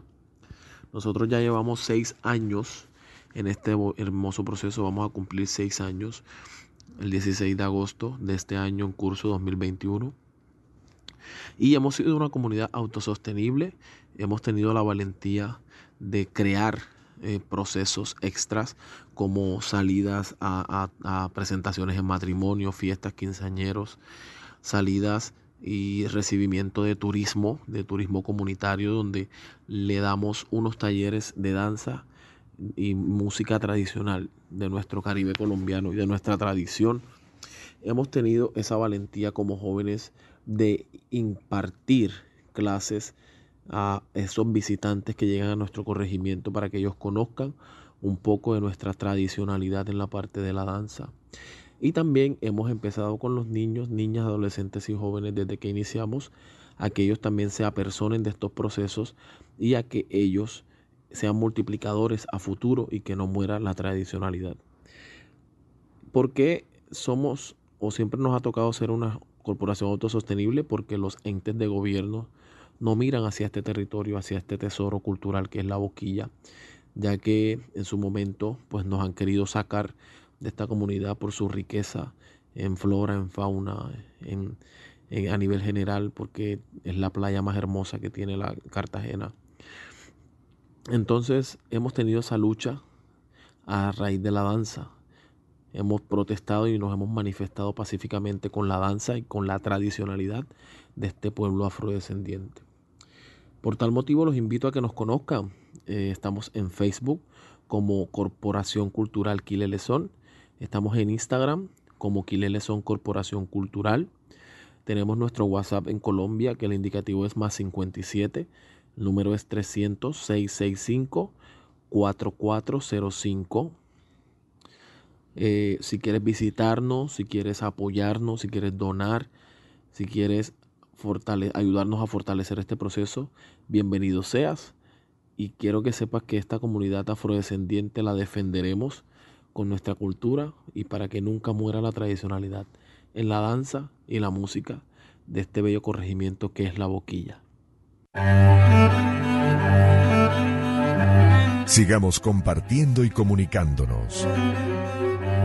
Continuemos encontrándonos y reencontrándonos. Seguinos en Facebook. Búscanos como Travolution Radio.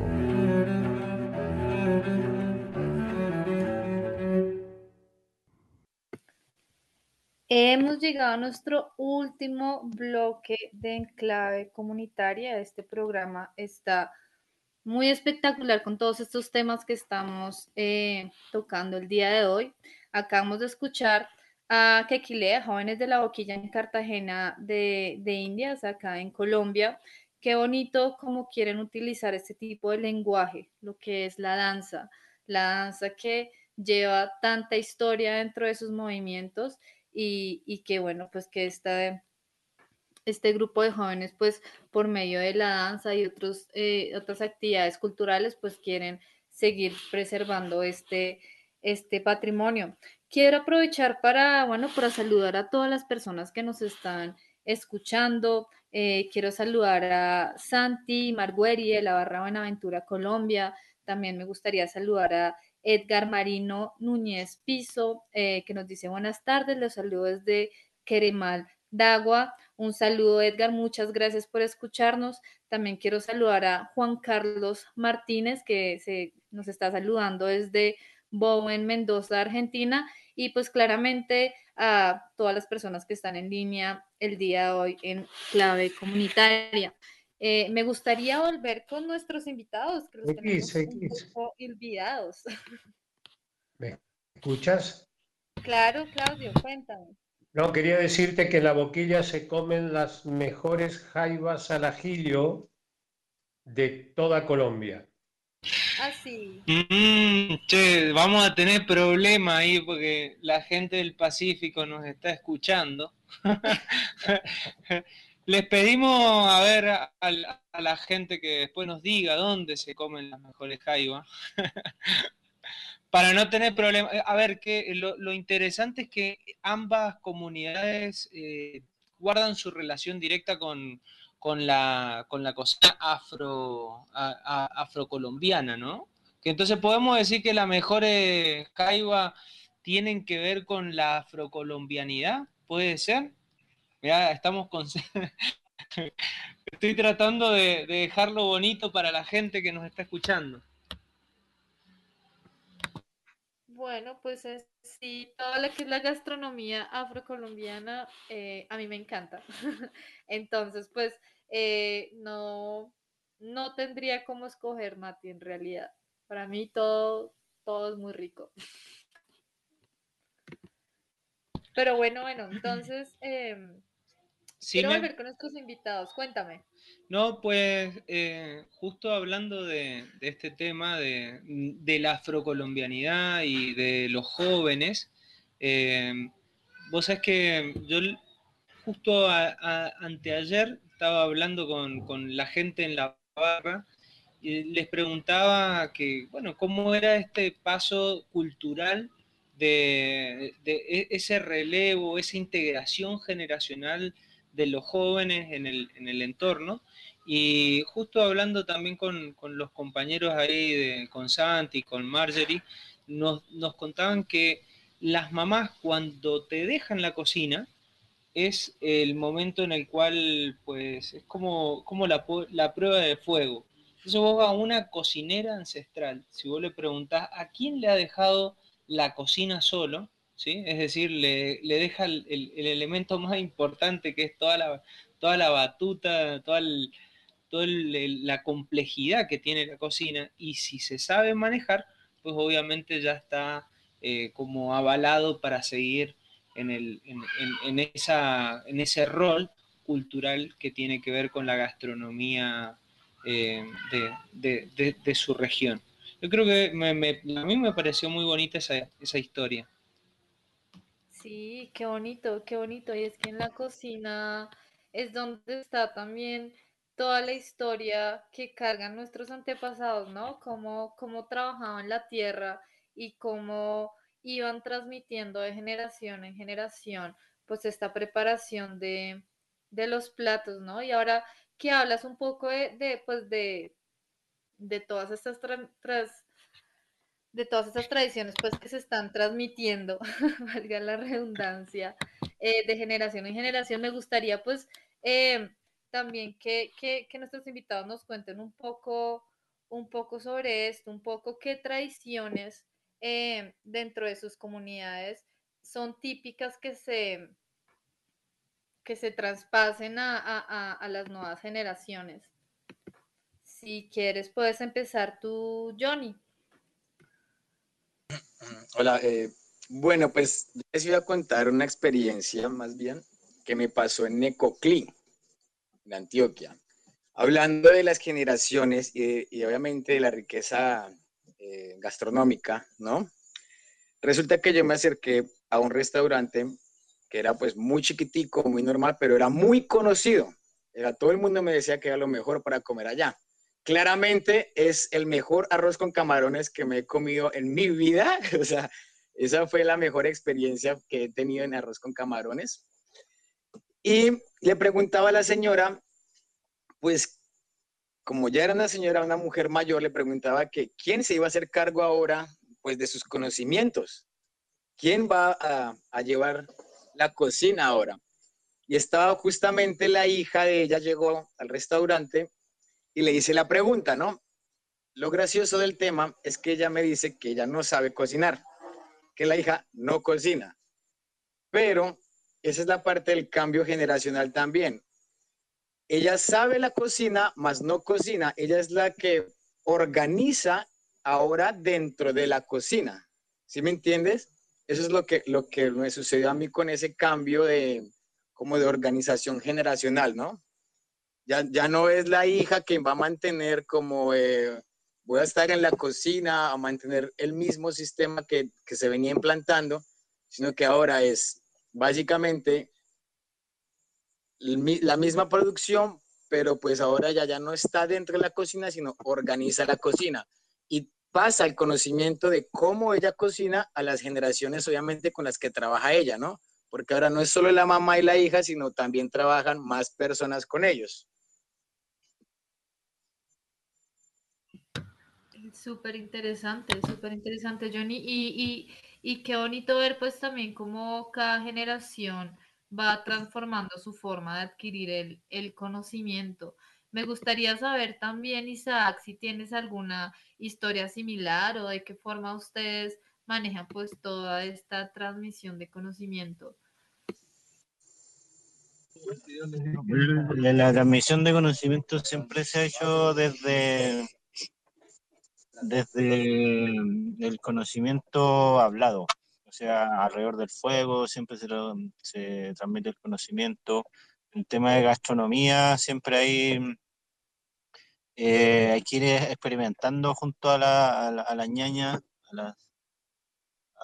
señoras que trabajan en cocina, y ahí se puede ir aprendiendo. Siempre ha sido un conocimiento eh, aplicado, que siempre está lo teórico, pero lo, lo que más se caracteriza es la- el, el conocimiento real, o sea, de práctica, donde todos para, para poder aprender gastronomía hay que meter las manos a la masa, que se dice. Pero acá, por ejemplo, nosotros en Pehualmapo tenemos el piñones, que es el guillío, o se llama harina de piñón, es un producto súper, ha sido capaz de mantener nuestra cultura viva por siglos, se puede hacer harina, eh, galletas de piñón también. Y eh, un producto súper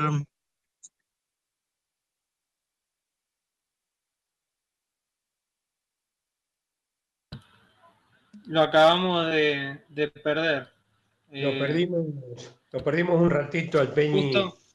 Justo, estaba, no- justo nos estaba hablando de, del, pe- del peñón, ¿sí? Eh, Piñón, pues es- piñón, piñón. piñón, de- la- sí. El piñón es la comida tradicional y vos sabés que me quedé con la, espero que se pueda volver a, sumar, Isaac, porque hay un momento del año en que el mapuche recoge el piñón para todo el año y es algo muy también ceremonial, ¿no? Porque, porque como bien dijo en algún momento Isaac, no cualquiera sube a la montaña, no cualquiera puede recoger el piñón sin pedir los permisos que corresponden a los dueños, a los dueños naturales, a los dueños ancestrales, a los dueños espirituales. Eh, eh, es algo muy, pero muy increíble. No sé si pudo volver a sumarse, a engancharse el Peñi, el hermano Isaac. Aprovechando, Claudio, que, que, tenemos esta, esta pausa, eh, ahí Sime nos va a presentar eh, un, un audio, ¿no es cierto, Sime? Eh, sí, claro que sí, aprovechando, pues esperemos a que regrese Isaac. Tenemos un audio de Rodrigo Valdés, que él trabaja con turismo comunitario guaraní en Salta. Un saludo grande ahí a tu programa en la radio Travolution. Te habla Rodrigo Valdés de la comunidad Aba Guaraní Yariguarenda, situada a 13 kilómetros de la ciudad de Tartagal, en el departamento San Martín, en la provincia de Salta y en la República Argentina.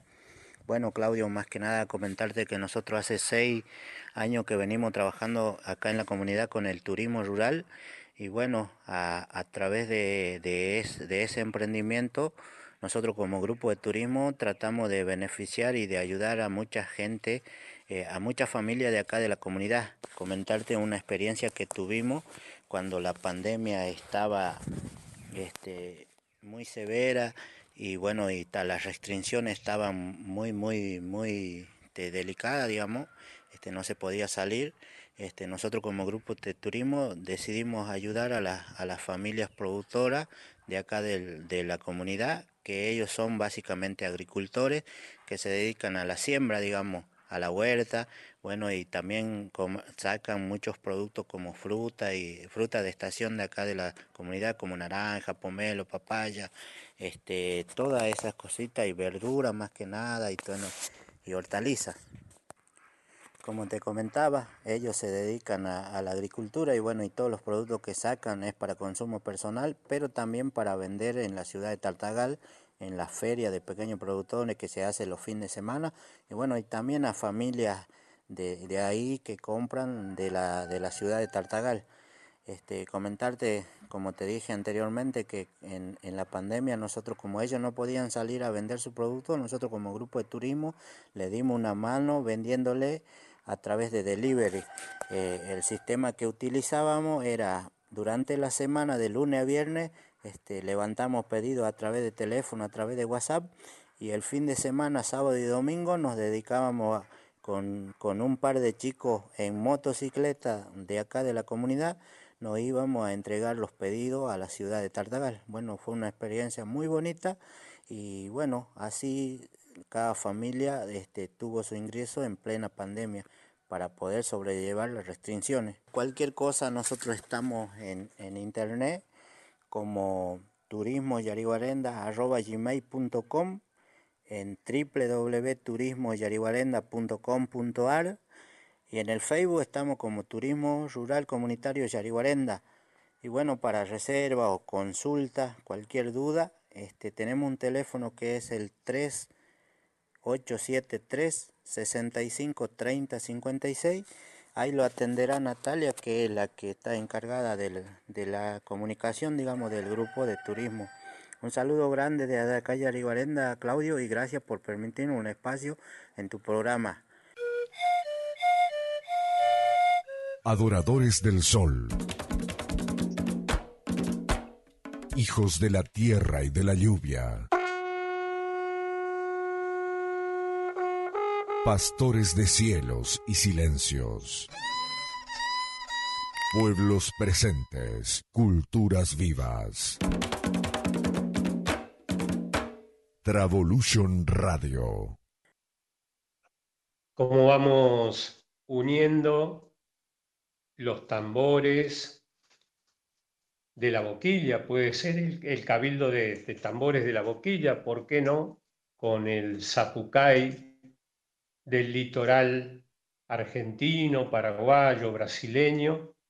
Y este ejemplo de los jóvenes de Yariguarenda, un emprendimiento que forma parte de la red argentina de turismo rural comunitario, delivery campesino, ¿no? Algo que realmente solamente a los jóvenes con ese espíritu colaborativo, asociativo, se les puede haber ocurrido, ¿no? Delivery campesino, o sea, a la gente del campo permitirle tener un ingreso en época de pandemia a través de un servicio en motocicleta que los jóvenes llevaron adelante tomando pedidos y distribuyendo el fruto de la tierra, de, la, de las chacras, de, de las quintas, como decía hoy del cerco, como le dicen también en el noroeste argentino, a la ciudad de Tartagal, que es una ciudad importante en el norte de la República Argentina, muy cercana al límite con la República Hermana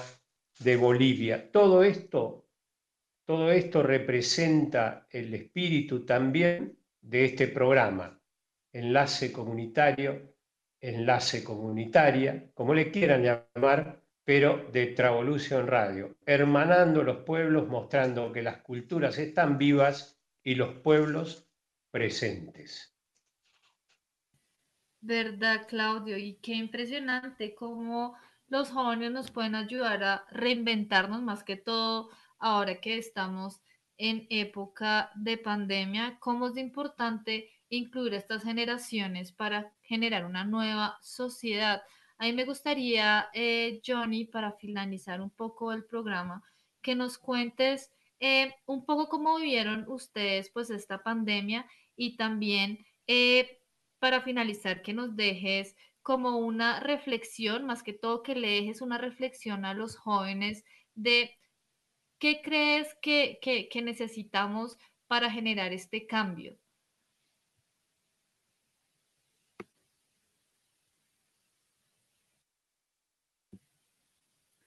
Johnny, ¿me escuchas? Sí, un segundo, es que tengo un poquito de interferencia. ¿Podrías eh, repetirme? Te estamos escuchando muy bajito, Johnny. Ahí, ¿ya me escuchan? Claro que Sí, sí. mucho ¿Quieres que te repita la pregunta? Por favor, sí, sí, sí, sí. No te preocupes. Eh, sí, que nos cuentes un poco eh, cómo manejaron ustedes toda, es- eh, toda esta época de pandemia y también para finalizar, que nos dejes una reflexión o bueno, que nos dejes a todos los jóvenes una reflexión de qué deberíamos hacer para comenzar a generar este, este cambio dentro del territorio.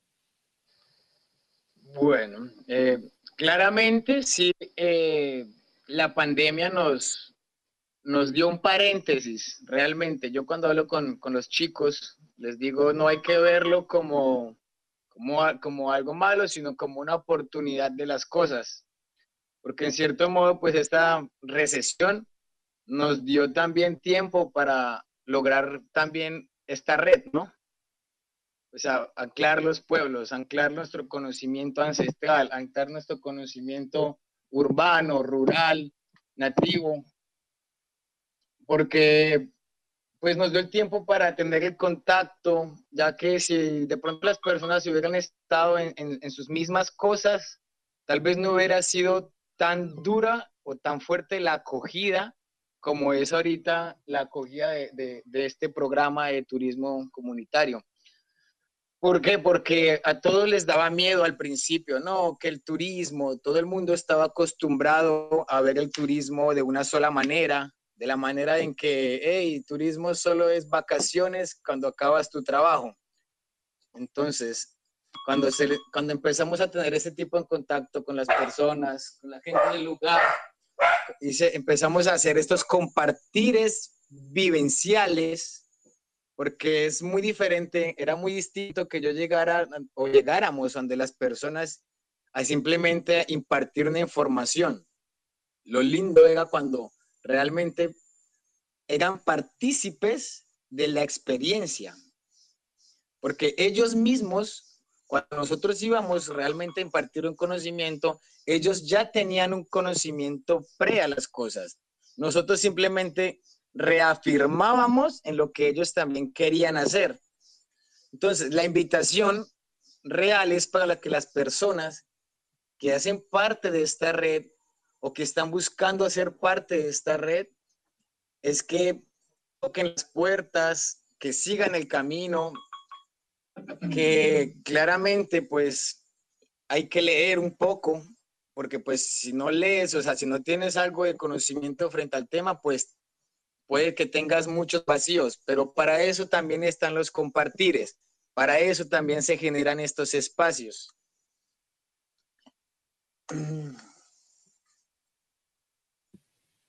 Súper, muchísimas, muchísimas gracias, eh, Johnny. Bueno, eh, creería que por el día de hoy finalizamos eh, este increíble programa de Enclave Comunitaria. No aliento en primavera, protagonismo de las juventudes en la gestión de territorio. Me gustaría igual pues eh, agradecerte a ti, eh, Johnny, por venir el día de hoy.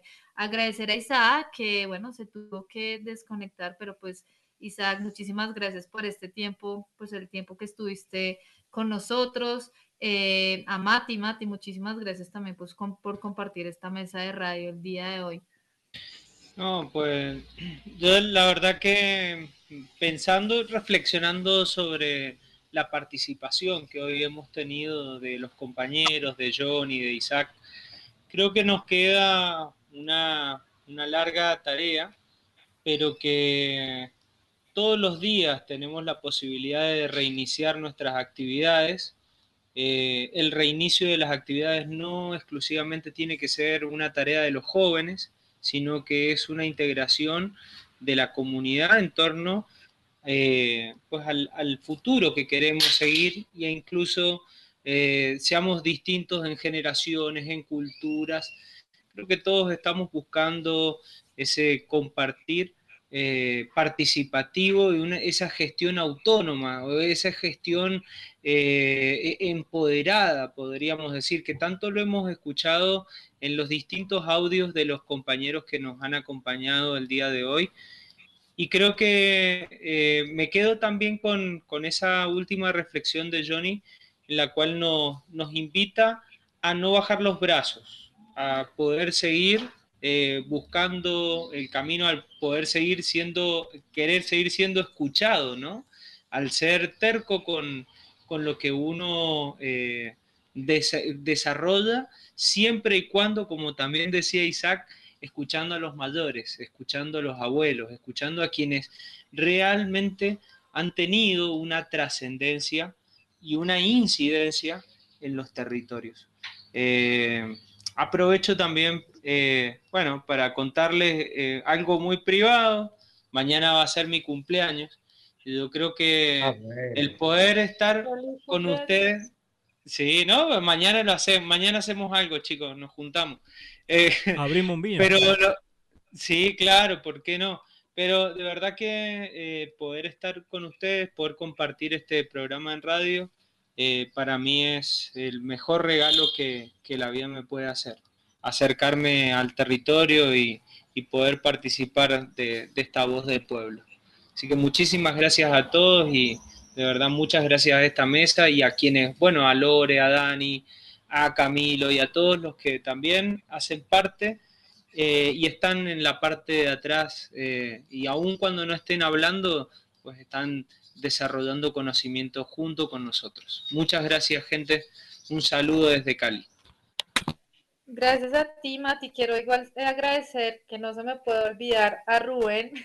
Rubén, muchas gracias también pues por estar una vez más aquí en la mesa de radio, por manejar todo lo que es la logística.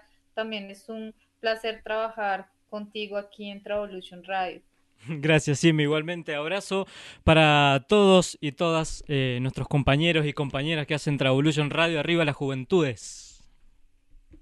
Ven, pero nos está faltando un audio, ¿eh? ¿No es cierto que vamos a ¿qué terminar con un broche de oro terrible, ¿no es cierto? ¿Nos vamos a ir a Guaviare? ¿Puede ser? Hay que ¿Sí me- saludar a nuestro maestro Claudio también, no se nos puede olvidar. no se te olvide ninguno, Kim, hoy. El Claudio, último, gracias. el último claro. perrito, el último perrito no era mío, ¿eh? Bueno, Son lo que yo quiero, lo que yo quiero es abrazar eh, a larga distancia, distancia física, pero no emocional, a Johnny, a Isaac, a todas las compañeras y compañeros del equipo. A Isaac me quedó una pregunta y la voy a, voy a transformar esa pregunta en una afirmación de respeto a todo el pueblo chileno que en este momento comienza a transitar su convención constituyente y está viviendo algo histórico, que los convencionales constituyentes han elegido como presidenta a una mujer mapuche, Elisa Loncón. Esto no, no solamente es absolutamente novedoso en la historia de un país que normalmente consideramos un país muy conservador, pero que tiene 11 pueblos originarios indígenas de norte a sur en ese largo territorio chileno y mapuche al sur, y no es un dato menor que decenas de los convencionales electos sean de origen indígena. Así que no quería dejar pasar esto. Me hubiese gustado preguntarle a Isaac cómo lo está viviendo, pero tal vez le podamos pedir un audio para un próximo programa para que nos diga cómo vive la juventud esta reforma de la Constitución que dejará atrás la Constitución de la dictadura de Alfredo Stroessner, nada más ni nada menos, y que incluirá muchos derechos que hasta ahora han sido invisibilizados e ignorados en ese querido hermano país de Chile y en la nación mapuche para respetar también su pedido de autonomía. Así que muchas gracias, muchas gracias a Luz, que tengo entendido que está realizando la transmisión de Facebook, a los que trabajan en la producción, a todo el equipo de Travolution en Chile, en Colombia y en Argentina. Y bueno, eh, gracias a los invitados y a ustedes, señorita X y el querido Matías Germán. eh, feliz cumpleaños para mañana y ya pronto nos reuniremos, claro que sí. Gracias, Claudio. Bueno, con esto finalizamos una vez más eh, nuestro programa de Enclave Comunitaria. Gracias a todos los que nos escucharon y nos acompañan cada mes. Los esperamos eh, en el próximo programa. Eh, igualmente, feliz cumpleaños, Mati. Con esto finalizamos el día de hoy. Les mando un saludo, un abrazo muy grande y muy buena tarde. Travolution Radio es conocernos y reconocernos, desde el mar a la montaña, desde el valle al barrio. Desde el sur de Colombia, municipio de El Retorno Guaviare, les habla Abimelec Torres Rey desde la finca El Morichal, reserva natural de la sociedad civil y sede de la Asociación Agroecoturística Agroecotur, conformada por 16 asociados dedicados a la conservación de nuestros recursos y a dar un buen ejemplo a nuestras nuevas generaciones para motivarlos a continuar con estas buenas prácticas en favor de nuestro planeta. Quiero dar las gracias a Travolución Radio y felicitarlos por este hermoso programa en clave comunitaria. Quiero aprovechar esta oportunidad para saludar a todos los líderes y organizaciones dedicadas al ecoturismo y la conservación de nuestro planeta, porque es la casa de todos. Quiero invitar a los jóvenes a que se comprometan a continuar con estos proyectos, porque este es el mejor camino que podemos elegir, el de la conservación y protección de la naturaleza. De ella depende la vida del futuro. Versos a nuestra madre naturaleza.